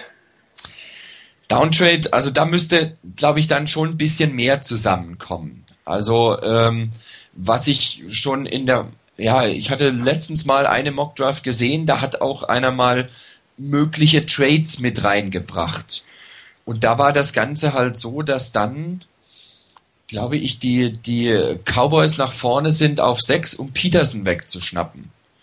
Und da ging vorne dran einiges. Und da war die Überlegung dann, dass die Niners an sieben, glaube ich, dann eben Amukamara nehmen.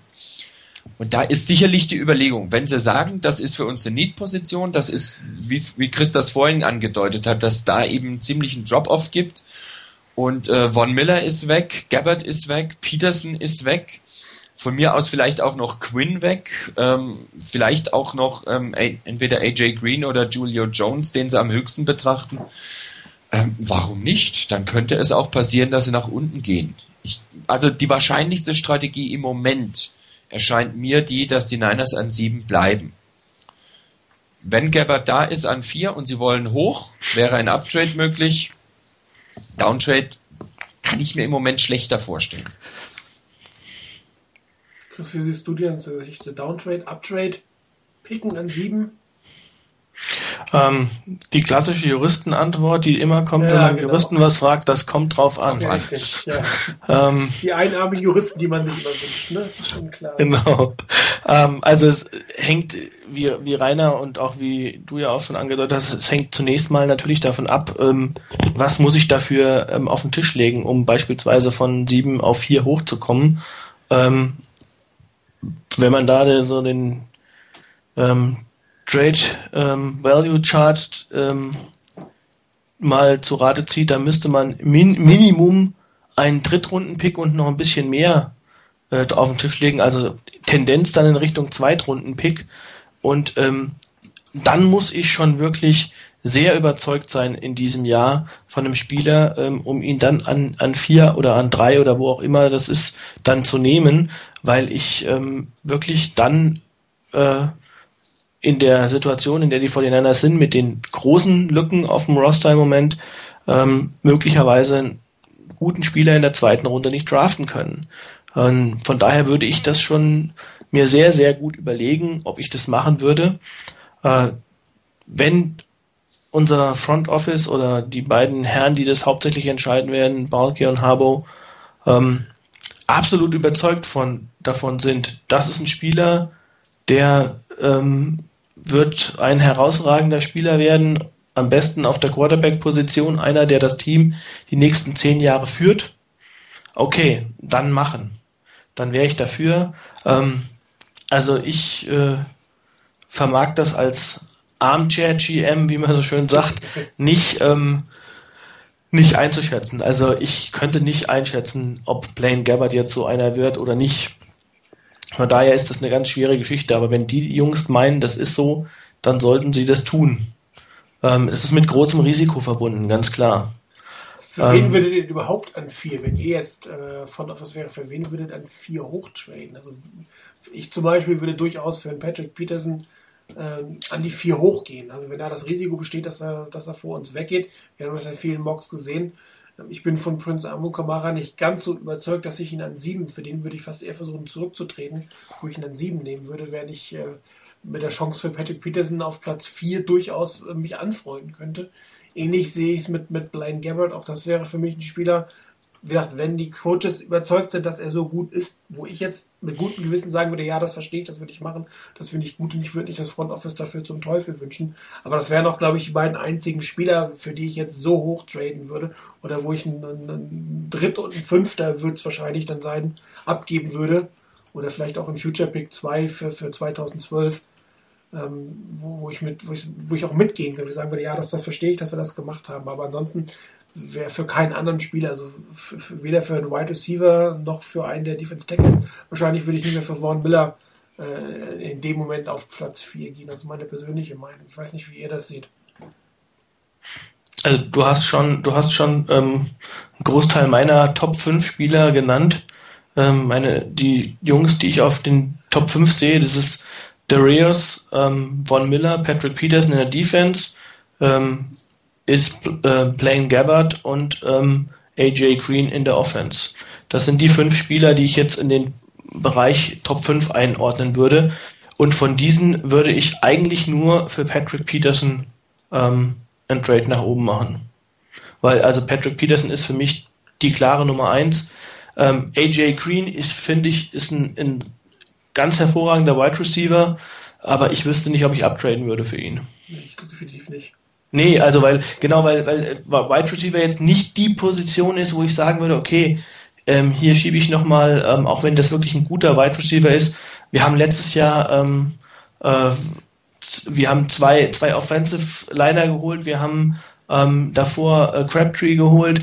Also wir haben ähm, in der Offense viel gemacht. Es muss in der Defense meiner Meinung nach wirklich was passieren.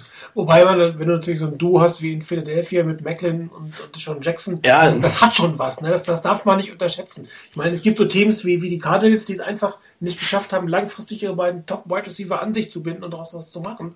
Und bei den Eagles scheint das ja was zu werden. Und das hat das gibt natürlich ein Mismatch, also Matchup-Probleme ohne Ende. Wenn du noch einen Vernon Davis dazu hast, mit den dreien kannst du natürlich ein Top-System ähm, spielen im Endeffekt. Auf der anderen Seite es gibt genug Needs. Ne? Das ist zwar eine schöne Option in der Offense und das sieht bestimmt total geil aus. Und da kann man richtig gut mitspielen, aber ähm, wenn du hinten dann mehr Punkte kassierst, als du vorne machst, hast du natürlich auch das Spiel verloren am Ende. Ne? Unser Deshaun Jackson spielt in, ähm, bei den Seattle Seahawks, Defensive End Cantuan Bahama. ich musste nochmal den Finger in die Wunde legen. Au! Ja. Ich meine, das ist, das ist halt das Ding. Ich glaube, ähm, die, die Kunst bei der Geschichte ist es eben, solche zwei tollen Wide Receiver zu draften und die nicht beide in den Top 7 draften zu müssen, sondern ähm, Jeremy Macklin, keine Ahnung, ich weiß nicht, an 17, 18 irgendwas und ähm, Deshaun Jackson, absolutes Schnäppchen in der zweiten Runde an 49 oder 47 ja. zu holen. Und ähm, ich glaube, da liegt dann wirklich die Kunst drin. Also das war wirklich der Oberstil, muss man, muss man wirklich sagen, muss ich anerkennen hervorragend gepickt. Das Ärgerliche dabei ist, dass ähm, wir quasi aus erster Hand erfahren haben, die 49ers damals, ähm, was für ein hervorragender Wide Receiver das ist, denn er hat ja mit, mit, ähm, mit Jerry Rice zusammen ja, ja. Äh, auf die Draft und auf die Combine und alles vorbereitet. Und ähm, es ist einfach unfassbar, dass da keiner drauf hört. Also. Es ist nicht das erste Mal, dass es passiert. Ich weiß nicht, ob ihr das verfolgt habt, dass es jetzt diesen Film über die Brady Six gab, also die sechs äh, Quarterbacks, die vor äh, Tom Brady gedraftet wurden damals. Und in dem Zuge äh, wurde festgestellt, dass Tom Brady auf dem, auf dem Local Pro Day der 49ers war. Das wusste ich gar nicht. Der war bei den 49ers beim Local Pro Day und Steve Mariucci hatte wohl in dem Film einige Probleme zu erklären, warum sie Tom Brady damals nicht gedraftet haben, sondern ich glaube Giovanni Camasi in der dritten ja. Runde oder so geholt haben. Giovanni Camasi und dann noch in der sechsten Runde äh, Tim Rattay. Genau. Nee, also, siebte Runde Jim Rattay, sorry. Genau, also direkt also, mir, mir 13 das, Picks danach. Mir, ich habe immer gedacht, na, wie, wie hätten die 49ers jemals auf Tom Brady kommen sollen, aber einmal hat er in der BCS Bowl gespielt und er war am Local Pro Day in San Francisco und das tut natürlich echt weh. Und seit, seit, als vier, seit er vier war, war er mit seinem Papi, glaube ich, jede, jedes Spiel irgendwie oder häufig im, im Stadion und war der 49ers-Fan schlechthin. Also, okay, schwamm drüber. schwamm drüber, genau. Wie sieht das aus? Also wie gesagt, uptraden ähm, meiner Meinung nach nur für Peterson ein Downtrade. Äh, das hängt, würde bei mir dann wirklich sehr davon abhängen, ähm, welche Spieler vorher weggegangen sind in den ersten sechs Picks. Ähm, wenn dann der ein oder andere Spieler auch mal dabei war, den ich jetzt nicht so einschätzen würde, so ein Überraschungspick wie ähm, Tyson Jackson, äh, wann war das? Letzt, vorletztes Jahr, glaube ich, oder? Ja.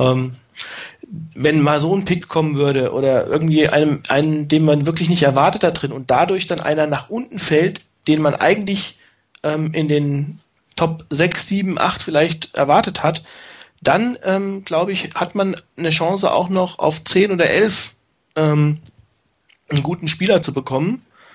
Ähm, und dann könnte man vielleicht noch ein, ein Pick-up ergreifen. Das wäre also eine Geschichte, die würde, würde ich eventuell in Erwägung ziehen. Die Raiders picken nicht vor uns, ne? nee, dieses Jahr nicht. Die würden Gratit reachen und irgendeiner würde zu uns fallen. Naja, geil. Ja, in der letzten Draft haben sie das ja nicht gemacht. Also, letzte Draft war ja für, für die Raiders eigentlich ähm, nicht so die klassische 4,2 Sekunden Draft über 40 Yards. Ja, man muss auch mal was lernen. Ne? auch Al Davis kann auch lernen. Wobei man natürlich jetzt äh, nicht so viel lustig machen sollte. So, so toll waren jetzt die letzten beiden Drafts der 49ers auch nicht. Nö. Ich, also ich habe, ich spiele in einer anderen äh, Online-Liga mit und da wird gerade eine Mega-Draft über die letzten beiden Jahre gemacht und da habe ich natürlich alle Picks, die jemals gemacht wurden, irgendwie in einer Liste mit drin stehen. Und wenn ich mir angucke, was bei den 49ers da rauskam, mh, hm, also so hinten in den letzten Runden, das war sicherlich nicht berühmt äh, von Spielern, die jetzt nicht mehr da sind, die zurückgetreten sind, die kaum eingesetzt sind, die zum anderen Team gehen und da starten, anstatt bei uns starten. Es ist schon extrem frustrierend und ich hoffe doch, dass, dass das diesmal bis in die letzten Runden äh, anders aussehen wird. Gut, wissen tut man natürlich auch erst in zwei, drei Jahren, wie das, wie das zu Ende ist. Ähm, wenn ihr, wenn die voneinander den Pick 1 hätten, wen würdet ihr draften? Patrick Peterson. Einer? Ja, wahrscheinlich auch. Ich würde tatsächlich Blind Garrett nehmen. Obwohl ich absolut von Patrick Peterson überzeugt bin, ähm, ich glaube, dass, dass äh, Glenn, Glenn Gabbard das meiste Talent auf der Quarterback-Position hat und äh, spielt natürlich schon ein Stück weit Hoffnung mit, mit, mit drin äh, in diesem Pick, äh, dass, dass er quasi diese Position auf vielleicht nicht 10, sondern 15 Jahre besetzen kann, ähm, was uns, glaube ich, äh, allen viel Freude machen würde. Ähm, zumal wir auch festgestellt haben, es ist nicht allzu viel Option auf der Quarterback-Position da. Ich glaube, wenn es dann Christian Ponder oder Jake Locker in Runde 2 werden würden, werden wir alle, ich glaube, mit gemischten Gefühlen das sehen. So, ich weiß nicht, ähm, wir werden sicherlich Hurra schauen. Auf der anderen Seite, naja, man hat vielleicht noch einen der, der potenziell Guten bekommen, aber es ist nicht wirklich das, was man eigentlich als Team haben möchte, wissend, dass man auf ihn 10, 15 Jahre ähm, angewiesen ist. Ähm, vor allem die Frage auch ist, wer spielt nächstes Jahr? Ich hatte es vorhin kurz gesagt, ähm, mit Alex Smith hat ja angeblich ein Vertragsangebot für einen Einjahresvertrag vorliegen. Also hier scheinen die 49ers vorgebeugt zu haben, was ja sicherlich sehr, sehr sinnvoll ist.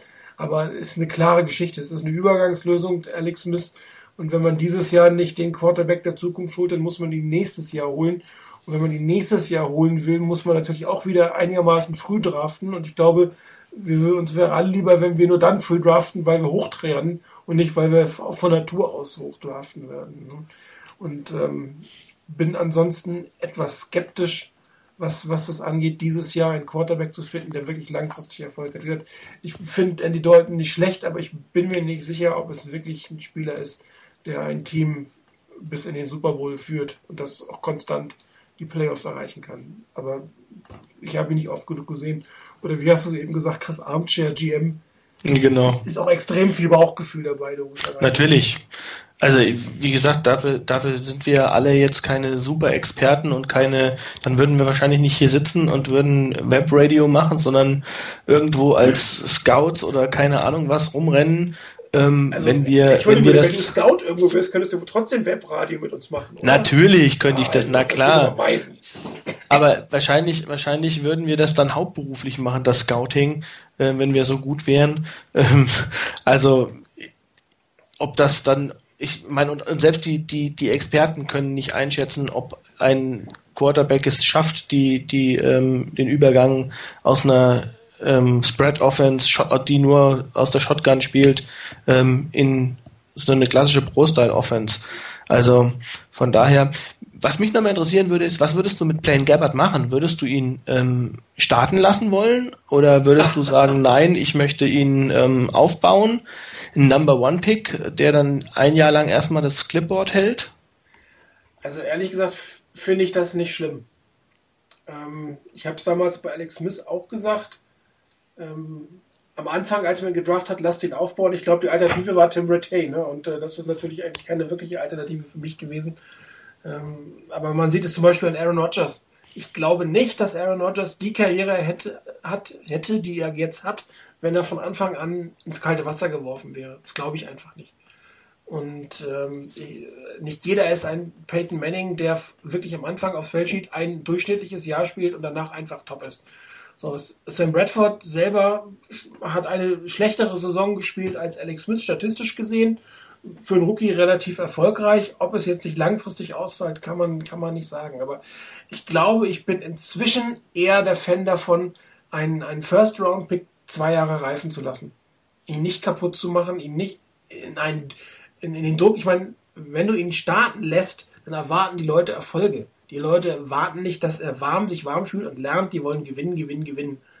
Und, und dann packst, hast, hast du von Anfang an einen Druck, der unglaublich schwierig ist. Ich meine, wenn du dich im, im, im angenommen, wir hätten eine normale Offseason jetzt nach der Draft, kann ja theoretisch sogar noch passieren, ähm, dann und er entwickelt sich vernünftig und man sagt, okay, er hat einen Stand zum Beispiel wie ein Sam Bradford von den Fähigkeiten, dann würde ich ihn durchaus starten lassen.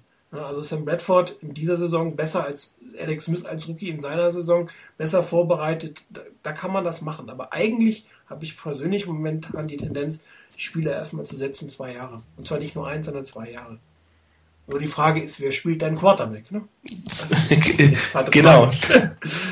Ich hoffe, die Frage stellst du mir nicht, die kann ich nämlich nicht beantworten. aber, aber rein, rein, rein von der, von der Entwicklung her und von dem Potenzial her, was da ist, und man, man liest ja immer wieder, er ist roh, er muss geschliffen werden und er hat das Potenzial und das musst du einfach auch hervorkitzeln. Ja, und, und du musst Selbstvertrauen in einen Spieler reinbringen, du musst ihm das Playbook nahebringen und, und West Coast Offense ist unglaublich schwer zu lernen. Das, das sieht zwar immer so einfach aus, was die da machen, schöne, kleine, schnelle, kurze Pässe, aber das ist unglaublich schwer zu lernen. Das Timing ist unglaublich, ähm, also un unglaublich, äh, oder dauert sehr lange, bis du das hast, bis du die Chemie hast zwischen Wide Receiver und Tight End und Running Backs. Wie wird geblockt, wie wird gespielt? Das dauert einfach eine Zeit und ähm, man muss man sich dran gewöhnen und das muss man lernen und, und lernen heißt auch immer verinnerlichen und, und, und, Sachen wiederholen und ich glaube einfach nicht, dass du oder dass ein Blaine Gabbard in der in der aktuellen Verfassung innerhalb von wenigen Monaten selbst in der normalen Offseason so sicher ist, dass er vernünftig im Jahr 2011 starten kann. Und da macht man, glaube ich, sehr, sehr, sehr viel kaputt. Und du musst physisch einfach stark sein. Und du, siehst ja, wie, wie die 49ers, wie das Publikum jetzt auf Alex Smith reagiert, selbst wenn er einigermaßen gut spielt und eine richtige Entscheidung fällt, auch wenn sie einem gerade nicht passt, wird ausgebuht. Und ich bin mir nicht sicher, ob man das wirklich einem, einem jungen Quarterback antun soll. Ich glaube, das tut einfach weh. Das heißt also, im optimalen Fall draftest du einen Blaine Gabbard, wenn er dann derjenige ist, den, den du als, als Coach glaubst, umsetzen, also aufs Feld bringen zu können, suchst irgendwie, wo, wo auch immer her, für zwei Jahre einen Veteran, sagst auch deinem Team und deinem hier der Veteran, der zieht das jetzt durch, der wird nicht gleich ausgebucht, der wird nicht vom schlecht, beim ersten schlechten Spiel runtergeholt und dann muss der arme Junge wieder ins, ins Feld, ähm, sondern das muss man auch klar kommunizieren und sagen, er ist die Nummer zwei oder er ist die Nummer drei ähm, und, und, und, das zieht man auch für mindestens ein, vielleicht sogar zwei Jahre durch und dann äh, sieht man erst, ob, ob ein Quarterback wirklich das kann. Und alles andere ist, ist so ein bisschen verbrannte Erde. Das ist natürlich auch das gleiche Problem, oder vielleicht ist auch das der Grund, warum ich jetzt, wenn ich die, den Pix 1 hätte, einen Blaine Gabbard nehmen würde, weil sonst beginnt dieser Prozess erst nächstes Jahr, wenn du nächstes Jahr erst deinen, deinen Quarterback der Zukunft draftest. Es sei denn, du kriegst in Runde 2 noch jemanden, den du als deinen zukunftsfähigen Quarterback äh, betrachtest. Aber das ist halt, wie wir festgestellt haben, unglaublich schwierig. Das kann, also so viel Fragezeichen wie hinter einem Ponder, hinter auch für mich einem Dalton, hinter einem äh, Jake Locker stehen, das ist echt Glück, das ist reine Glückssache, ob das funktioniert oder nicht, so aus der jetzigen Sicht daraus. Ne?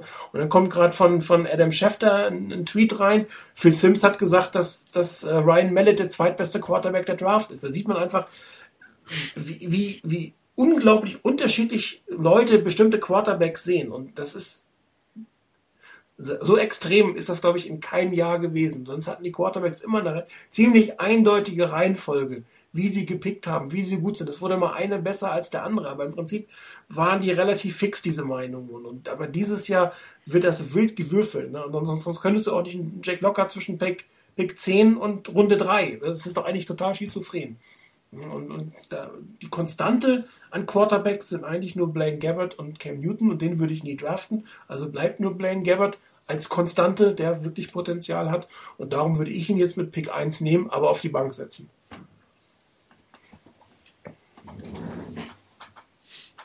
Keine jetzt müsste, jetzt müsste normalerweise die Frage, die Frage kommen, noch Fragen, Hauser? Nein. genau. Nee, ich, äh, dann wäre, würde ich ja sagen, meine Meinung stimmt, haltet die Klappe, aber es ist hier nur meine Meinung. Nein, also wir, wir sind da nicht, wir sind da, was das angeht, wie den Umgang mit dem Quarterback definitiv nicht weit auseinander. Ähm, das würde ich wahrscheinlich eh nicht machen. Ähm, wie gesagt, die Frage, die, die berechtigte Frage, die sich mir dann stellt, ist, wer ist denn der Quarterback, der das über zwei Jahre macht? Ähm, das ist fast noch die schwierigere Frage als die, ähm, wen, wen draftet man dann eins? ja. Also ich könnte zum Beispiel noch zwei Jahre mit Alex Smith leben, ganz ehrlich. Ich könnte auch zwei Jahre mit Alex Smith leben. Also ich glaube, ich bin ähm, da auch nicht so der knallharte Alex Smith Gegner gewesen. Ähm, ich habe ihn relativ lang unterstützt. Ähm, aber wie gesagt, es ist die Frage, würde sich eine andere Möglichkeit bieten? Wenn sich keine andere Möglichkeit als Alex Smith bietet, dann hat man einfach nur die, hätte man nur diese Option ja, oder den Rookie oder die Gefahr, den Rookie zu verbrennen. Ja, oder du draftest in der sechsten Runde noch ein und lässt den starten für zwei Jahre. Genau. und hast dann die Chance, in den nächsten beiden Jahren immer wieder deinen Quarterback der Zukunft zu draften. Genau. Wunderbar. Tja, oder du hast dann gerade den Sechstrunden-Pick, den lässt du starten und der startet auch durch, ne?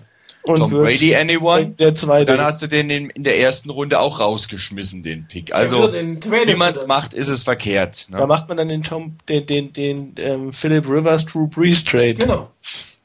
Dann, dann, dann franchise du den noch ein drittes Jahr, den, den neuen, dann packst du den weg für einen First Rounder, packst den, den Erstrunde, ehemaligen Erstrunde hinterher und hast doch einen First Rounder gewonnen. Das jetzt, wird's, jetzt wird's aber arg madden. Was? es wird madden, sag ich. ja, aber ich, ich meine, die Chargers haben noch einen super Schnitt gemacht. Ja, klar. Also de dementsprechend, was Besseres kann dir eigentlich nicht passieren. Du holst zwei, willst einen setzen lassen, der andere setzt sich durch, den behältst du drei Jahre, bis der andere es gelernt hat und dann, hm, ich finde es gut. Gute Strategie. Hört jemand zu von den 49ers? So hätte ich es gerne. Die Frage ist, wen nehmen wir denn in der sechsten Runde? Per Devlin oder so, ne? Oder? Ja, so ungefähr, ne? Das würde ja ungefähr hinhauen dann. Oder wie hieß der von Idaho? Ich vergesse das immer wieder. Äh, Enderle. Enderle. Enderle. Ja, genau. Oder Cra Craig McElroy vielleicht, der könnte auch da noch in dem Bereich irgendwie landen. Ja, der, den habe ich auch schon in Viert- und Drittrunden äh, irgendwo gesehen. Also das, ja. ist, das ist wirklich, diese, diese Draft ist schizophren. Ja, es liegt, es liegt auch, glaube ich, wirklich daran, ähm, weil die, die ähm, unglaublich viele Teams Quarterbacks brauchen. Also ähm, es ist extrem heftig, wie viele Teams Quarterbacks brauchen.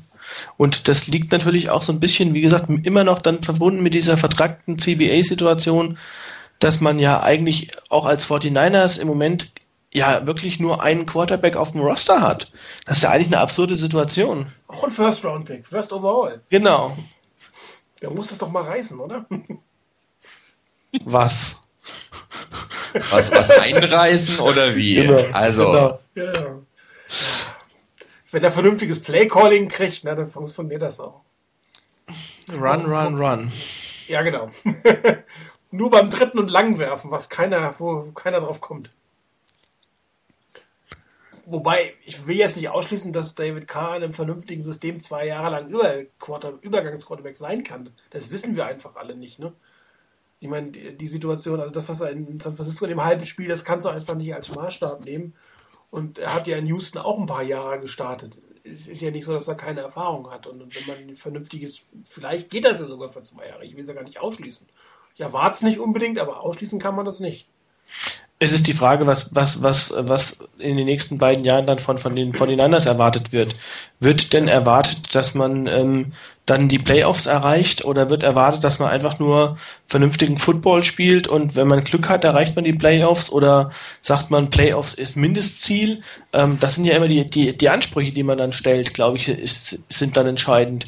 Ähm, oder ist man auch zufrieden, wenn man sagt, okay, wir haben halt keinen besseren, ähm, wir haben eigentlich eine gute Mannschaft, aber Gut, mit dem Quarterback schaffen wir maximal 6 zu 10 oder 7 zu 9. Vielleicht schaffen wir auch eine 8 zu 8 Situation und ähm, eine Saison und kommen irgendwie, rutschen in die Playoffs rein, keine Ahnung, weil wir so eine Division sind, die noch ein bisschen unausgegoren ist. Ähm, also das ist, glaube ich, dann die Frage, was, was lässt man in den nächsten zwei Jahren zu? Oder sagt man, der Erfolgsdruck ist einfach so extrem groß, dass man sich nicht noch zwei weitere Saisons ähm, auf diesem Niveau, wie es in den letzten Jahren war, leisten kann? Ja gut, aber ganz ehrlich, was, was kannst du überhaupt theoretisch, ne? selbst wenn du jetzt eine Top-Draft hast ja, und irgendwie einen Veteran-Quarterback hinbekommst, äh, du hast ein neues Defense-System, du hast ein neues Offense-System, du hast im Zweifel eine verkürzte Offseason. Selbst, ja, gut, die, selbst, selbst wenn, wenn das CBA jetzt abgeschlossen wird, liest man ja immer wieder, dass die, dass die Aktivitäten in der Offseason reduziert werden. Das heißt, es wird auf jeden Fall, egal wann das CBA kommt, eine kleinere Offseason als sonst immer geben. Und selbst wenn du dann noch den Bonus hast, dass die neuen Trainer vielleicht ein bisschen eher und ein bisschen mehr machen dürfen, ist es trotzdem weniger als die letzten Jahre. Und da wir hatten eine West Coast Offense zu installieren, das, das braucht eine Zeit. Also ähm, man kann eigentlich gar nicht, ähm, also ich als Fan kann eigentlich gar nicht mit großen Erwartungen hereingehen, weil ich sowieso nur enttäuscht werde, weil ich eigentlich weiß, dass es logisch ist, dass bei einem, so einem Umbruch nicht von Tag 1 ein Top-Team mit einem Top-System, wo alles funktioniert, auf dem Feld stehen kann. Das geht gar nicht. Das, sag, das sagst du als vernünftiger Fan, sagst das so. Aber es gibt bestimmt die Jungs, die dann in San Francisco im Stadion sitzen und da dann die den Quarterback oder die Mannschaft ausbuhen. Ich glaube, das muss, wenn das bei denen ankommt, dann, was du gerade gesagt hast, absolut okay. Also wenn es bei den, bei den, bei der breiten Masse der Fans so ankommt, wäre das äh, eine Vorstellung, mit der kann ich mich anfreunden. Äh, ja, also ziehen die 49ers einfach nach Frankfurt um, ne? werden die Frankfurt 49ers und dann sind die vernünftigen Fans im Stadion.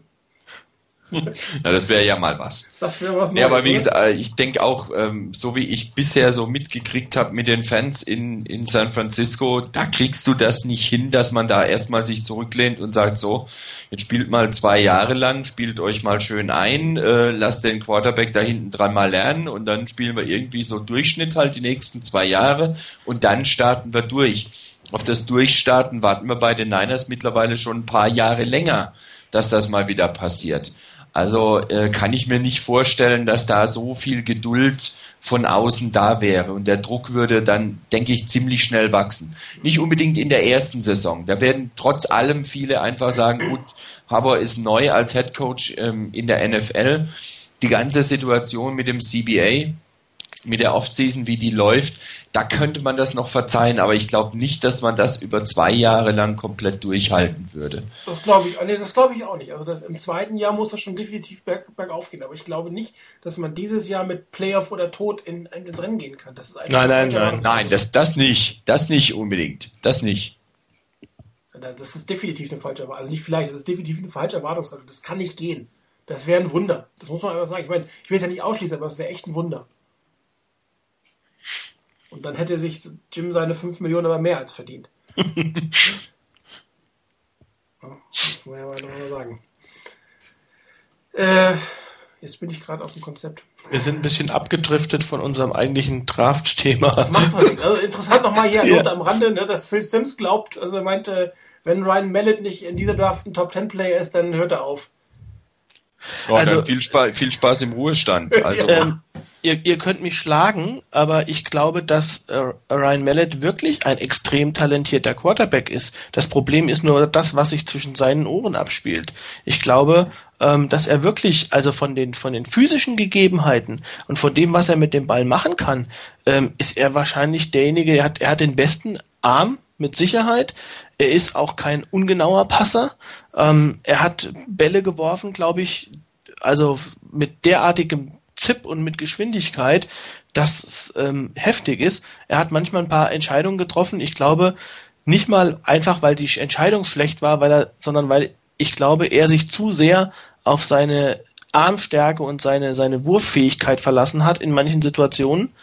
Ähm, also das sehe ich auch nicht. Ich glaube, dass schlicht und ergreifend ähm, er wirklich ein Problem hat oder dass man schwierig einschätzen kann, was wird aus ihm. Ist er wirklich einer, der 100 Prozent ähm, hinter Football steht und ähm, der an alles dafür gibt ähm, für Football und, und für diesen Sport und das als seine nicht nur Brötchen verdienen sieht, sondern als Berufung sieht, was man, glaube ich, einfach in so einer Position haben muss, so eine Einstellung. Ähm, oder macht er das nicht? Und ähm, ich glaube, das ist so der Knackpunkt, ob, ob so jemand dann ein äh, Top Ten Pick wird oder nicht. Also ich habe kurz einen Ausschnitt von ihm gesehen, ähm, vorhin, gestern war das, glaube ich, bei College Football Live, gibt es äh, äh Grudens QB Camp heißt diese Situation, wo der immer mit, mit bestimmten Quarterbacks so fünf Minuten ein Gespräch führt, also fünf Minuten ist, ist der Zusammenschnitt, mhm. wo auch Taktik gesprochen wird. Und da hat mir Ryan Mallet extrem gut gefallen, so in seinen Antworten, wie er Sachen, seine Spielzüge erklärt hat. Aber es war natürlich ein sehr kurzer Ausschnitt, das, das sagt natürlich nicht sehr viel. Aber da fand ich ihn durchaus ähm, gut. Äh, aber äh, ob, ob, ob das wirklich eine langfristige Geschichte, ich meine, auch Jamarcus Russell muss ja irgendwie die Raiders davon überzeugt haben, dass er Football toll findet. Ja, muss, irgendwie Klar. muss er das ja gemacht haben. Und, und, äh, und, oder Glenn Coffey. Auch der hat anscheinend niemals vorher in den Interviews äh, was durchblicken lassen, dass er vielleicht nicht mehr diesen Sport ausüben möchte. Das ist natürlich eine extrem schwierige Geschichte. Ne? Ja, deshalb war jetzt nur die Frage, was meint Phil Sims, wenn er sagt, ähm, er muss ein Top Ten Pick sein? Meint er das rein von seinen footballerischen Fähigkeiten? Oder ähm, ich meine, das ist ja das, was glaube ich dann gerade in der in der Phase in der Offseason zwischen, zwischen College-Saisonende und der Draft ja ganz extrem zunimmt, sind ja plötzlich die Dinge, die man eigentlich während der College-Spielzeit gar nicht mitbekommt. Was ist das überhaupt für ein Mensch? Ähm, was ist das für ein, für ein, für ein Typ? Ist das einer, der äh, extrem äh, fokussiert ist auf Football oder ist das eher jemand, der das so als oh, Hobby, Nebensache, Geld Verdienst irgendwie sieht. Ähm, ich glaube, das ist ja das, was, wo dann wirklich der extreme Fokus ähm, auf diese Intangibles gelegt wird, ähm, was vielleicht während der, der Spielzeit ein bisschen kürzer kommt. Ja gut, aber das haben wir immer wieder gemerkt. Wenn du jetzt siehst, ähm, in der Zeit nach den Bowls bis jetzt ist, ist diese, deine, deine Performance in den Spielen wird irgendwie immer weniger wichtig, habe ich so den Eindruck. Ja. Das, was du vorher gezeigt hast, was du aus dem Film gesehen hast, war eine, gab eine klar, ein klares Ranking.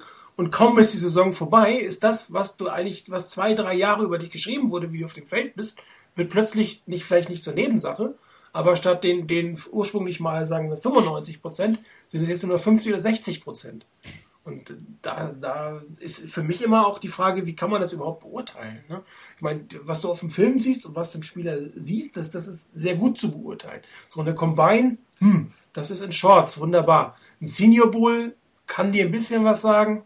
Die Pro Days kannst du eigentlich meistens in der Pfeife rauchen. Die sind nur dann wichtig, wenn du selbst deinen Pro Day versaut hast. Aber wenn du einen guten Pro Day hattest, das erwartet man eigentlich, weil das ja für dich auch gescriptet wurde, dass der Pro Day wirklich für dich gut läuft. Und darum ist er so erschreckend gewesen, dass der von Cam Newton irgendwie nicht so toll war. Also, dass wenn du selbst dein, bei deinem Pro nicht überzeugen kannst, wann willst du denn dann überhaupt überzeugen? Aber das sind alles so, so, so Nebendinge, die, die eigentlich über den wirklichen Footballer kommen oder wirklich Menschen kaum was aussagen. Ich weiß nicht, ich denke, da, da spielt einfach auch eine Rolle, dass die, die Teams nicht einfach nur drauf gucken, auf das Sportliche, was die können, sondern halt auch ein bisschen drum herum gucken, was das für Leute sind, weil es geht halt auch letztendlich schon ein bisschen drum, dass du auch ein bisschen Geld investierst. Ich meine, letztendlich liest du auch immer wieder Aussagen von wegen ähm, Talent äh, Trumps Character. Ähm, wenn einer wirklich ein Riesentalent ist, dann nimmst du ihn halt, weil du davon ausgehst oder davon überzeugt bist, den kriegen wir schon irgendwie hin. Aber ich denke, dass das beim einen oder anderen Spieler durchaus eine Rolle spielen kann, dass man hier sagt, naja, ich nehme den vielleicht nicht unter den Top 10, aber wenn ich den mit Pick 15 kriegen kann, dann nehme ich den, dann fallen die auch ein bisschen weiter. Weil du halt vielleicht auch eben wegen des, des finanziellen Hintergrunds, den ja. du damit sehen musst, ja. einfach sagst, naja, ganz so viel will ich für den nicht investieren. So stark sehe ich ihn dann doch nicht, dass ich dieses finanzielle Risiko bereit bin einzugehen. Also man sieht das wirklich an Jamarcus Russell, dem ist Geld ohne Ende hinterhergeschoben worden und da ist nichts passiert. Ne? Und bei anderen Spielern mit Character Concerns geht es ein Stück weit runter. Man hat zwar den Pick verschwendet, aber verschwendet nicht noch 20 Millionen. Das ist natürlich immer eine gute Überlegung.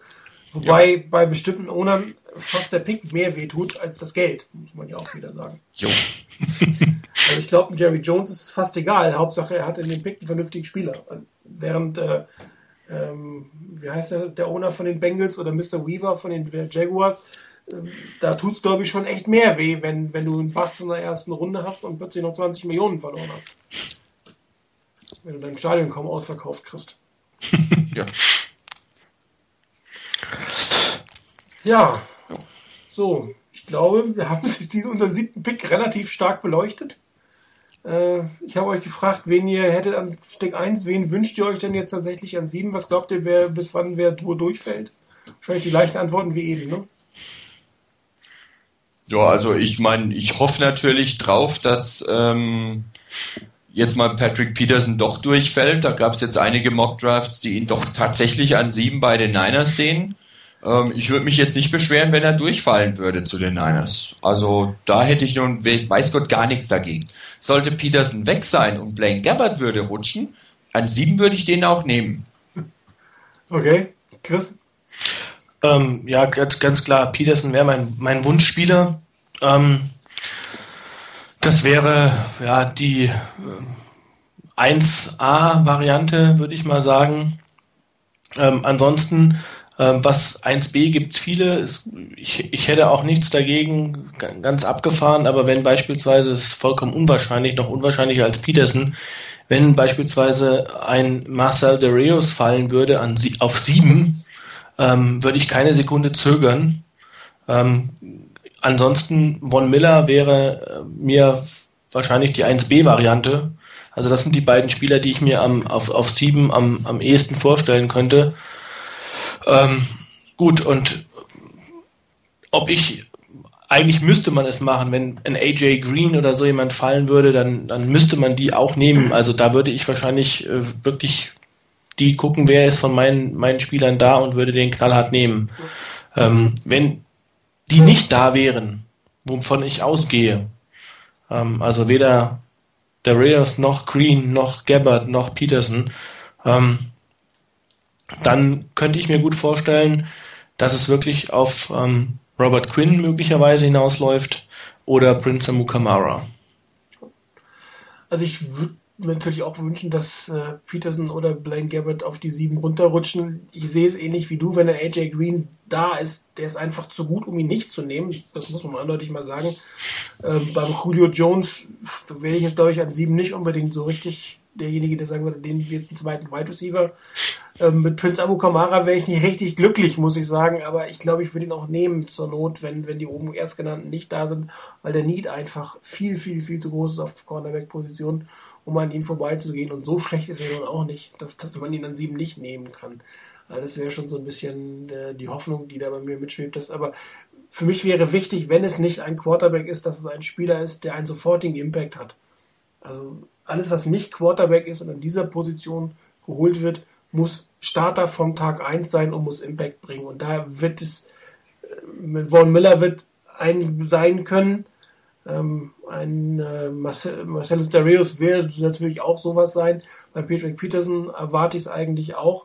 Bei Wide Receiver weiß man immer nicht, wie die im Jahr einspielen. Das muss man auch wieder sagen. Die meisten Wide Receiver fangen erst im Jahr zwei oder drei an gut zu werden. Das heißt, insbesondere wenn sie keinen Quarterback haben. Richtig. Das heißt, ein AJ Green wäre zwar ein Top-Spieler, aber hätte vielleicht gar nicht mehr unbedingt den Impact in der ersten Saison. Da sollte man auch dran denken. Ähm, naja. Gut, dann würde ich sagen, die der Pick 7 ist ausführlich diskutiert, von oben, unten, hinten, vorne und so weiter. Ähm, wir haben uns entschlossen, unsere nächste Sendung in zwei Wochen zu machen. Ähm, bei dem einen oder anderen wird es jetzt klingen, in zwei Wochen heißt, dass wir uns in der Draft befinden. Das heißt, die erste Runde findet am Donnerstag statt und wir werden dann am Freitag schon über den Top-Pick der 49ers diskutieren können. Vielleicht gibt es ja sogar zwei Top-Picks. Gibt es durchaus Spekulationen, dass die 49ers durchaus Interesse haben könnten, noch ein zweites Mal in die, äh, also noch ein, ein weiteres Mal in die Runde reinzugehen. Da hätte man sogar zwei Picks zu diskutieren. Wir würden auf jeden Fall über den Pick 1 diskutieren, uns dann verschärft Gedanken über die Runden 2 und 3 machen und dann vielleicht nochmal gucken, wen man so in den Late Round Picks in den, oder in den nächsten Runden als, als, als Deal vielleicht an das Team ähm, binden könnte. Ich bin wirklich gespannt, wie die Draft in zwei Wochen läuft an dem Donnerstag ich freue mich auch drauf, wenigstens wieder ein bisschen NFL, was mehr ist außer Gerüchte und CBA-Gelabere. Das CBA haben wir heute mal bewusst rausgelassen, weil äh, die Beteiligten dürfen sowieso nicht miteinander reden, während oder mit der mit anderen reden, miteinander schon, aber nicht mit anderen reden, während sie in der Mediation sind. Wenn sie da nicht miteinander reden dürfen, das wäre echt blöd, oder? Ja. Okay, nee, also sie dürfen, sie haben Stillschweigen von der Richterin auferlegt bekommen und man hört auch tatsächlich sehr wenig raus, außer dass die Verhandlungen gestern zehn Stunden gedauert haben sollen und dass es bis Montag keine Verhandlungen gibt. Ab Dienstag wird es beim CBA wieder weitergehen. Vielleicht haben wir da in zwei Wochen wieder News. Ich verabschiede mich und bedanke mich bei Rainer und Chris. Ja, bevor ich mich verabschiede, muss ich noch eins loswerden. Oh. Hatte ich Leon Joe versprochen. Ja. Äh, für diejenigen, Stimmt. die es vielleicht nicht mitgekriegt haben, ähm, Leon Joe hat ja seine, seine Serie, die er bei uns auf dem Board veröffentlicht hat, mit You're Welcome, über den, äh, über das Spiel der 49ers oder vielmehr um das, über das Drumherum rund um das Spiel der 49ers in London letztes Jahr, mittlerweile auch in Buchform gebracht. Ich habe eines der Exemplare bei mir zu Hause und hatte wirklich auch nochmal Spaß dran, das zu lesen. Man kann das auch überall mitnehmen, ohne irgendwie ein iPad oder sonst ein elektronisches Gerät mitnehmen zu können. Man kann es wirklich auch nehmen, um mal drin zu schmökern. Ähm, es lohnt sich. Also, so wie ich mitgekriegt habe, hat Frank noch ein paar Exemplare übrig. Einfach auf dem Board im entsprechenden Thread mal reinschreiben, dass man gerne noch eins hätte. Das wollte ich noch loswerden. Und dann sage ich aber auch von meiner Seite aus Tschüss. Ja, und äh, ich weiß nicht, wir sprechen es ab, in welcher Konstellation wir das machen. Ich würde mich freuen, wenn dieser Christ dieses nächstes Mal wieder mit dabei ist für die Diskussion. Vielleicht möchte auch der andere Christ diesmal was zum Thema Draft sagen. Heute hat er sich ein bisschen davor gedrückt. Ähm, das klären wir die Woche. Wir hören uns auf jeden Fall in zwei Wochen wieder. Wahrscheinlich wieder um 22 Uhr. Wir werden es aber diesmal ein bisschen rechtzeitiger ankündigen, weil wir uns ja fest vorgenommen haben, diese Sendung zu machen. Ich bedanke mich fürs Zuhören. Alle, die das als Podcast runtergeladen haben, bedanke mich, dass ihr das zumindest äh, im Nachhinein diese Sendung gehört habt. Und wir hören uns in zwei Wochen. Bis dann. Ciao. Tschüss.